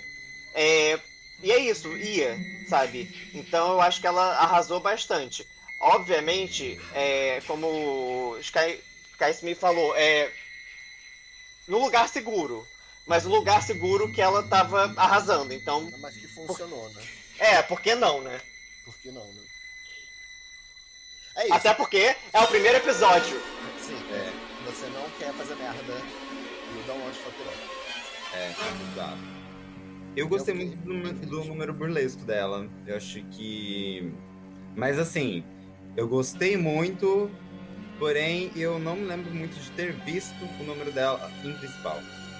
Então, que... a parte do número burlesco que eu me lembro mais foi quando ela entrou de bruxa e, saiu, e abriu a porta de novo pelada. Isso É, O isso que eu achei isso excelente. Mas eu acho que assim, o que a pessoa que se aproximou mais do, do que a gente conhece como burlesco foi ela. Mas talvez pra mim isso seja um pecado, porque justamente porque ela consegue oferecer esse, vamos dizer assim, muitas aspas aqui, óbvio, ela poderia ter tentado uma coisa um pouquinho É, ela, diferente. tinha, ela tinha leques de penas, enfim. Ela. ela Ah, é, ela tinha um clássicozão do burlesco. É, ela Exato. um. Mas é o que a gente tava falando. Ela foi pelo caminho de não vou fazer uma merda Sim, sim. ser diferentona. Eu Mas acho que- entregou. É, o que ela tentou ser diferentona foi qual vai ser o diretor que eu vou me inspirar. E ela pegou Dario Argento. Sim. E foi Mas- pontual, né? Foi muito Uhum. pontual. Serviu o Dário Argento, serviu tudo que foi pedido. Foi ótima. Foi, foi, foi. Foi dela. Entregou. Me senti alimentado. Exato. E por fim, e não menos importante, inclusive, Definitivamente não menos importante. definitivamente não menos importante, temos Pink King. Que foi uma grata surpresa também. Aham. Maravilhosa, maravilhosa. Senti muita falta dos comentários sobre ela. Não sei, não vi comentário nenhum quase sobre Sim. ela. Os, os jurados Inclusive- cima, sendo que ela foi uma das melhores, né? Inclusive o look dela do, conf- do confessionário eu achei lindo, Nossa. lindo, lindo. Esse, Assim. esse episódio inteiro, pra mim, ele, ele, ele é todo bem básico, bem. Não gostei muito. Mas as coisas mais marcantes do episódio são Via Adolescente e o look do confessionário da Pink. Não tem. E da Lurra, eu achei o look de confessionário O da da Lurra muito bonito também. O do. O do. do lip sync da Lurra. Eu achei genial aquilo. Tá lindíssimo. Sim.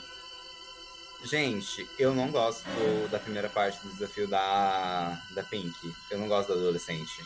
Eu Deixa também eu não gostei da adolescente falando os preços e tal, achei meio aleatório. Eu Mas ela serviu na A bruxa. coisa, a coisa dos preços eu achei divertida. Eu achei o mais legal coisa dos preços. Aí eu achei meio aleatório. Eu não gosto do look. Que eu achei adolescente 2021. É, Acho que tem isso. Cara, eu Mas achei. Gótica não tem data, né? Gótica pode ser 80. Ah, não, mas aí ela escolheu, 2021. né? Mas assim, se a gente tá comparando, por exemplo, com o look da, da Maria, tipo, ó, nossa, got, goticona. Sim. Super goticona, ela- entendeu? Eu acho que ela serviu, mas serviu assim, fraco. Mas esse look de bruxa, poxa, que coxa, né? A bruxa, a bruxa destruiu. Não, a bruxa tinha- arrasou. a bruxa Ela é a um melhor bruxa. Disney. Tinha um quê de Disney que eu amei. Não, Ela e eu acho que. Eu acho que tem uma coisa sobre essa bruxa que é assim, é um pensamento das, da cabeça aos pés, sabe? Eu, eu consigo visualizar que ela pensou no look inteiro, sabe? E isso é bem foda, né? Porque. De novo, eu não sei, eu não, não a conheço enquanto drag e tudo mais, então eu não sei a estética dela, eu não sei o que ela de fato tinha no armário, porque às vezes era tudo. Mas assim, é, é um look completo, sabe? É, que eu veria sendo fotografado e tudo mais. Então isso é difícil. E, e- e, mais incrível, é um look que, que dá pra se movimentar, dá pra fazer tudo, e ela fez, né? Ela fez depois o, o burlesco com esse look, o que não parece ser fácil. Não, e, e ela também é dançarina, que ela falou, né? E ela serviu a dança. Ela Serviu. serviu a Entregou a dança. dança. E eu me senti muito alimentado, até porque uma coxa dessa alimenta uma família de cinco pessoas. Olha, o negócio é o seguinte, o Pinquim, Suas pernas são lindas. Quando você não quiser mais, pode me dar. Não- e ela não está falando necessariamente das pernas, é isso. É, Ou como eu diria, belas pernas. Que horas elas abrem? como seria tê-las entre minhas orelhas? Ou ainda, ou ainda diria, como digo, botava a laranja na sua boca, chupava teu cu até sair fanta. Meu Deus! A performance burlesca. A performance burlesca da, da Pink. Ai, puta que pariu. Eu, eu preciso dela completa de começo ao fim. Porque realmente. Mas eu achei que foi muito mais conceitual. Foi, Não, foi. foi totalmente conceitual. E aí, pensando que a música ela é um faminto, casa muito bem, na minha Sim. opinião. Na minha humilde opinião. Nossa, O movimento de câmera que ela utilizou, que vai muito de contraste com a coisa da música, que é aquela coisa meio mantra de ir e vir, ir e vir, ir e vir, ir e vir. E ela fazendo esse movimento da câmera. Ai, perfeito demais. E Foi, ela foi. uma roupa maravilhosamente bem, sem, sem extrapolar, tipo assim, Não, né? e assim, o que é interessante sobre. Assim, me corrija se eu estiver errado, se eu tô pensando em outra pessoa. Ela não mostra nada. Ela mostra a Ela bunda mostra a depois. bunda. Ela mostra, mas eu acho que só. Assim, foi isso. Porque não apareceu peito, não, eu acho que. é, assim, foi muito. milimetricamente programado, eu sinto. Sim, ela Sabe? fez, ela fez o burlesco, que é mais o tease que o strip. Aham. Hum. Entregou, poderia ter, poderia ter ganhado mais pontos, hein?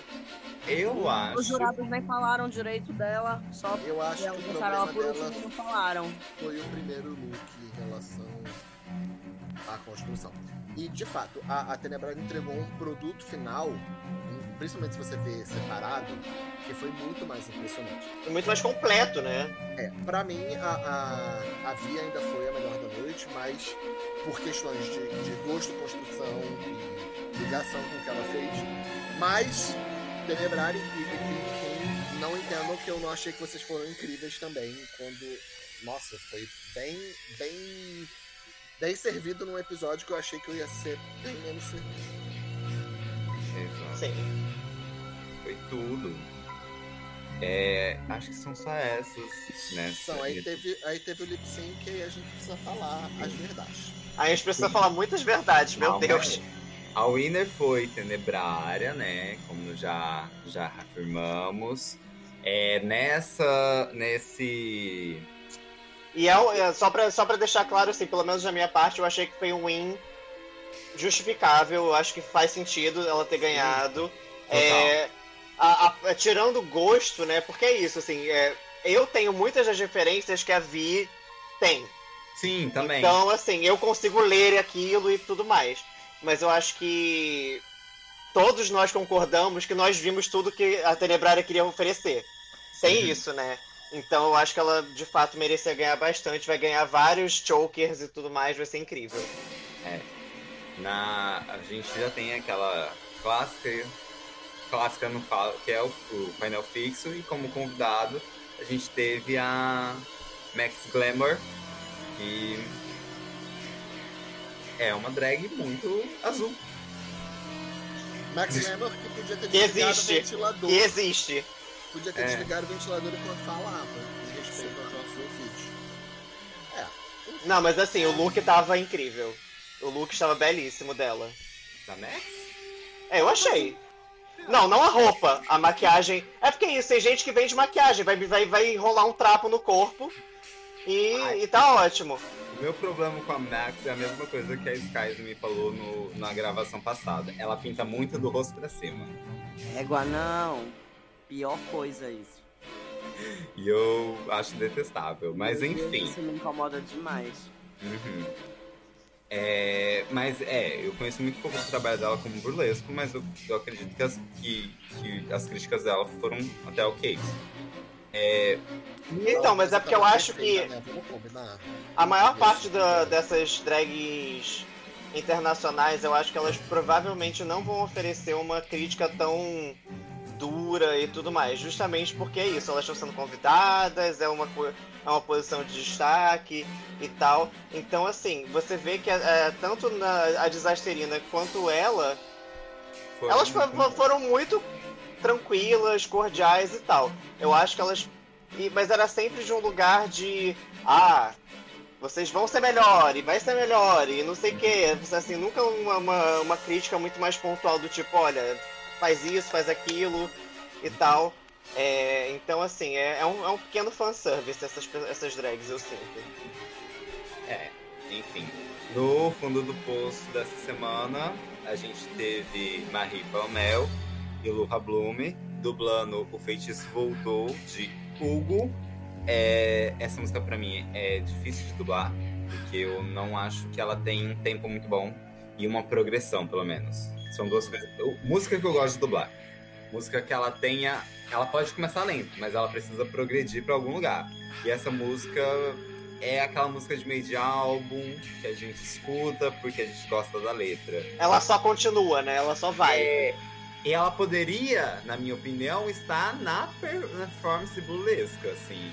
Ela seria bem mais interessante lá, talvez, do que que no, na dublagem das duas. É, eu gostei da música, mas, mas concordo com as suas colocações. É, eu não entendi o resultado desse lip sync. Não, calma, a gente vai chegar no, no resultado. Antes a gente tem que falar sobre lip sync.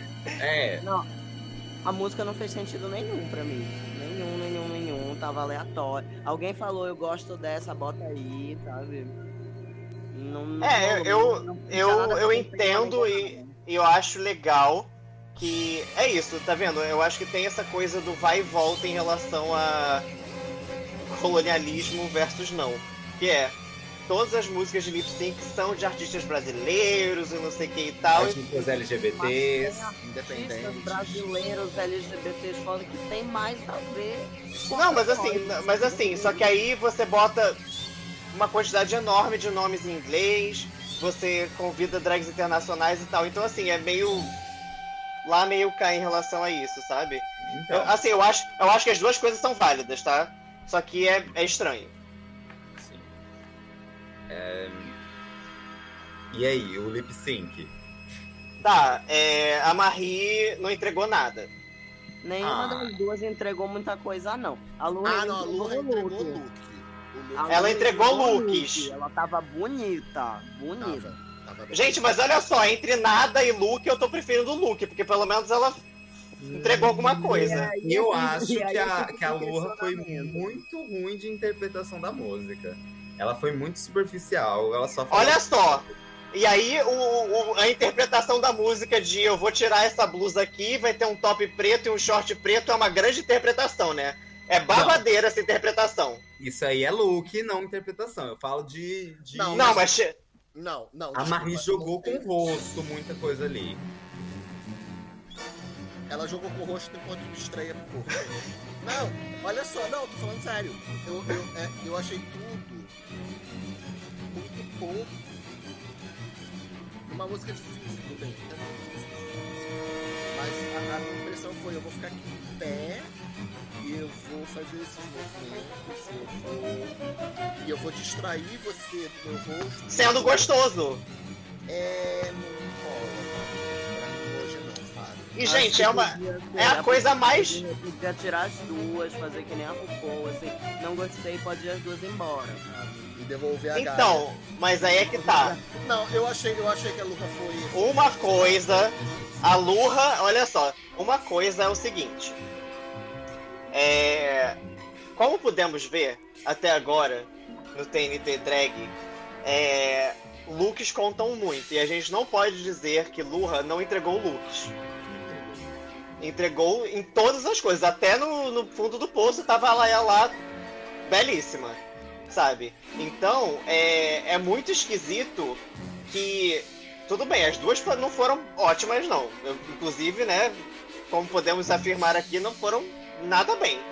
É, E aí, a, a, a que tá oferecendo o melhor look e, e- e que não recorreu a um artifício que eu considero fraco, que é tirar a roupa, é, sabe, fi- Eu achei fraco o artifício para esta música neste momento, depois de um burlesco que você Sim. não tirou a roupa. Então, assim, a a sua chance de tirar a roupa, ela já passou. E ela passou na frente dos seus olhos. Mas, gente, olha só, o ponto pra mim é: tirar a roupa faz sentido quando você já planejava tirar a roupa. Pra mim, pareceu só que, ah, eu não sei o que É, fazer aqui. no começo da música. vou tirar essa- esse negócio aqui, entendeu? Então, pra mim, essa é a complicação. Porque, assim, de novo, a gente tava há cinco minutos falando de burlesco. Então, existe uma arte de tirar a roupa, sabe? Então, e a gente reconhece isso. Mas eu não acho que seja essa. Não, eu, eu fiquei muito, muito triste com essa eliminação. Eu não concordo com essa eliminação. Ah, eu não concordo de tirar a Lurra, porque inclusive eu acho que ela é mais promissora. E aí, falando dentro do que foi apresentado no programa e dentro do que a própria Marie meio que já estava se derrotando, porque ela está participando de muitas coisas ao mesmo tempo. Sim. Eu, enquanto produtora, agora vamos falar do Orange, mulher de negócios, tiraria uma pessoa que apresenta no programa uma justificativa de como ela não está indo bem.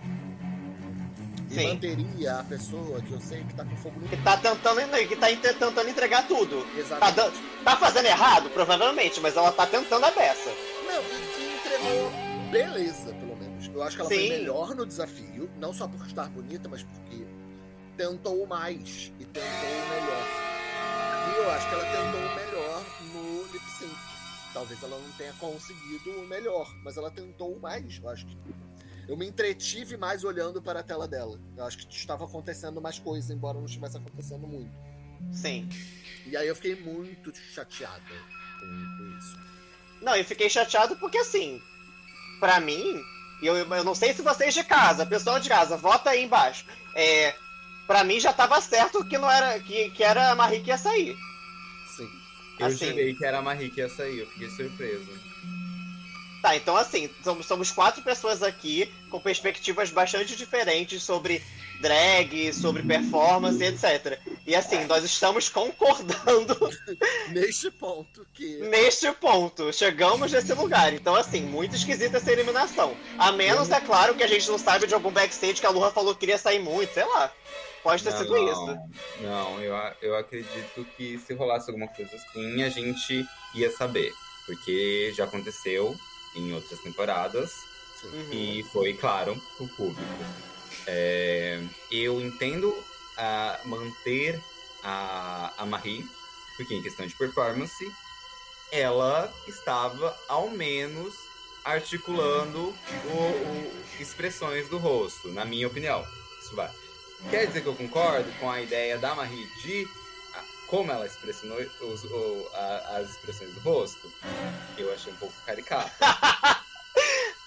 Não, é assim, eu falo, eu achei um pouco caricata, principalmente tendo em vista a música que não tem essa vibe, saca? Mas olha só, eu sou, eu sou super a favor do caricato, mas se é caricato, é caricato all the way.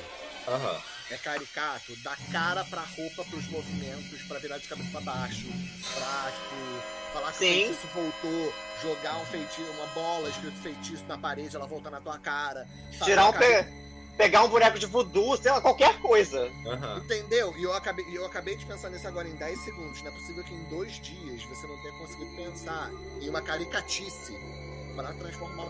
Gente, eu amo transformar músicas sérias em. Piada. vice-versa. Não, e assim, você é já falou. Beat sobre pegar os meios de produção. Então, assim, eu gosto disso. Eu acho que assim. palhaça- Palhace-me.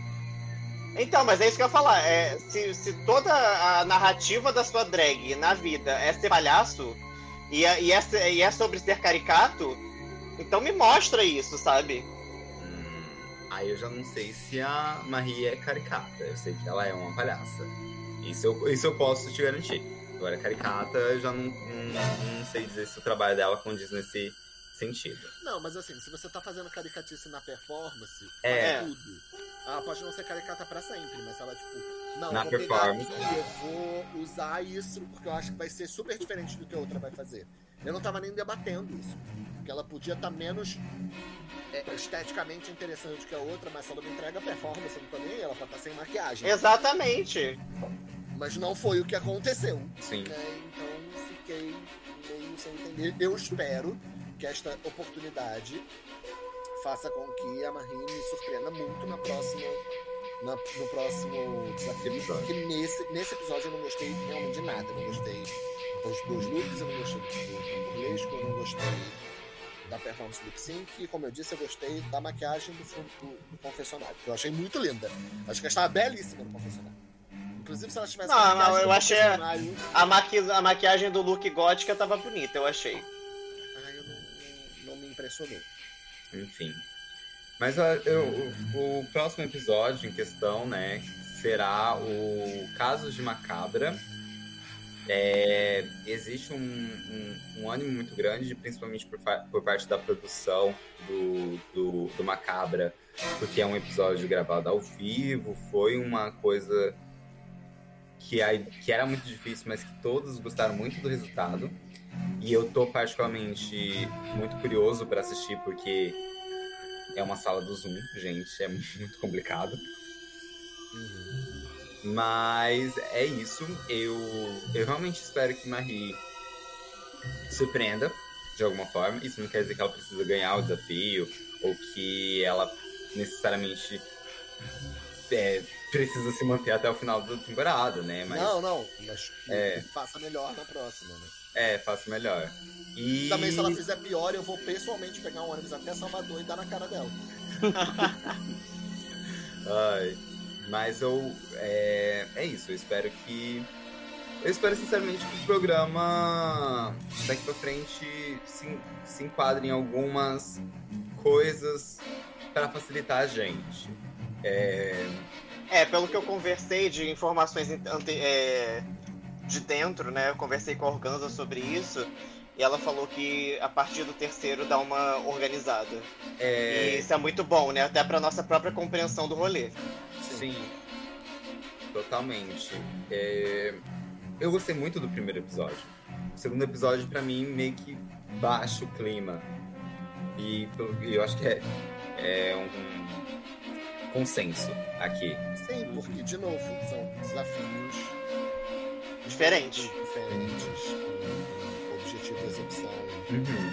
E uma é, e uma coisa que, que é muito claro em todo, nas duas temporadas do TNT virtual é que é, quanto mais episódios, a qualidade aumenta. Porque as pessoas começam a entender mais de como produzir pro, pro, pro Por esse programa. meio, né? É, pra esse meio. Então eu tô, eu tô realmente no pique pra ver o que tá vindo mais pra frente. É, eu lembro que a, a Malaíca teve muitos problemas técnicos na, na temporada dela, mas entregava conteúdos incríveis. Então era difícil, inclusive, julgar ela. Porque tudo era muito bom, mas muito mal feito. E aí você ficava tipo, ah, o que, que eu faço da vida? Isso é muito É. bom, mas tá muito ruim, mas tá, nossa, é muito bom. Muito ruim não, tá numa qualidade inferior. Não, tinha umas coisas difíceis de escutar. tinha umas coisas que eram difíceis de escutar e aí ficava bem ruim. É. Não, não, Mas aí, mas aí é que tá. Você queria escutar. Você queria escutar. Não é a montação dela nem nada, mas é tipo, o- a gravação tinha uma qualidade muito ruim. No caso, tá- você tá falando do, do episódio do Tenny Chan, que era um desafio com música. E aí a música dela realmente não dava pra escutar. A gente não dava pra escutar. Mas é É, isso. foi, foi difícil. E por Mas- isso que ela saiu nesse episódio, inclusive. É, mas, nossa, Malaíca perfeita. Aham. Mas é basicamente isso. Esses foram os dois episódios do TNT Macabra. Eu recomendo fortíssimo que você procure o programa caso não tenha visto, mas eu acho muito difícil você ter escutado a gente até aqui sem ter assistido nada disso. É... Tem maluca pra tudo. Você ficaria surpreso. Olha só, às vezes o o pessoal, por exemplo, de RuPaul's Drag Race, eu já ouvi muito disso. As pessoas elas não gostam tanto de assistir o episódio, elas gostam de ver o review do episódio. Sim. Então, aí é que a gente sabe que o sucesso tá acontecendo. Aham. Aí que veio aí. É, lembrando que o TNT tem uma campanha no Apoia-se para financiar a premiação da finalista. É, você pode apoiar, tem algumas vantagens é, que eu acho ótimo, inclusive, como reuniões, exibições dos episódios antes. E lembrando que o Capivaras também tem um Apoia-se, Nudes da Desirê, também deve tem ter. Sex tape dela com aquele marido lindo que ela tem. Foto da bunda do Felipe Politano. Hum. Ai. E enfim. É... Melissa, Yanchi, recados finais de vocês. Ai, eu gente. Vamos lá, deixa que eu faço isso. Ó, nós somos as Velhas Amargas no seu Spotify, é, Apple Music e no meu canal Melissa Lourenço no YouTube. Eu tenho um canal no YouTube muitas coisas. Vocês encontram a gente no Instagram, arroba Velhas Amargas. Vocês encontram eu, arroba Melissa Lorange, no Instagram, Twitter, Facebook, Grindr, OnlyFans, Apoie-se e na Receita Federal. Você tem OnlyFans? Passado. Menina, pelo amor de Deus, tem ninguém nem de graça quanto mais pagando. Ai. Vai. Ah, então olha só, gente, muito obrigado. Eu tava aqui eh, pensando no OnlyFans da Melissa, perdão. É... é um episódio de terror, não é? é...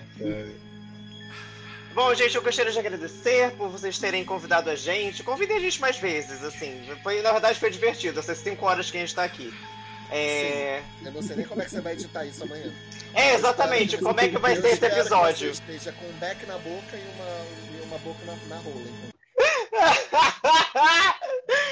então. então, é com essa mensagem, essa mensagem de positividade que eu peço que vocês me sigam em arroba dinastiaxi.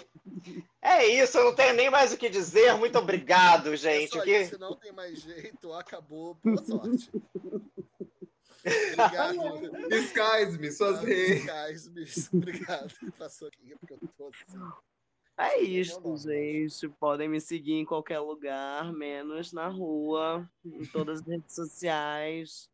Facebook, Instagram, Twitter, tudo Skype-me, só ir lá me procurar. Uhum. E eu você encontra, eu, no caso Ricardo, você encontra como vulgo underline paçoca underline. Ahn, o Capivaras Trancadas você encontra como arroba Capivaras Trancadas. E, novamente, não esqueça de encontrar o nosso Apoia-se e assinar o nosso conteúdo exclusivo no OnlyFans, que é o de Melissa, no caso. Vou jogar o meu conteúdo lá essa semana. Beijos e até o próximo episódio. E olha, se você ouviu até agora. Guerreira. Tá de parabéns, gente. Nossa, tá muito de parabéns.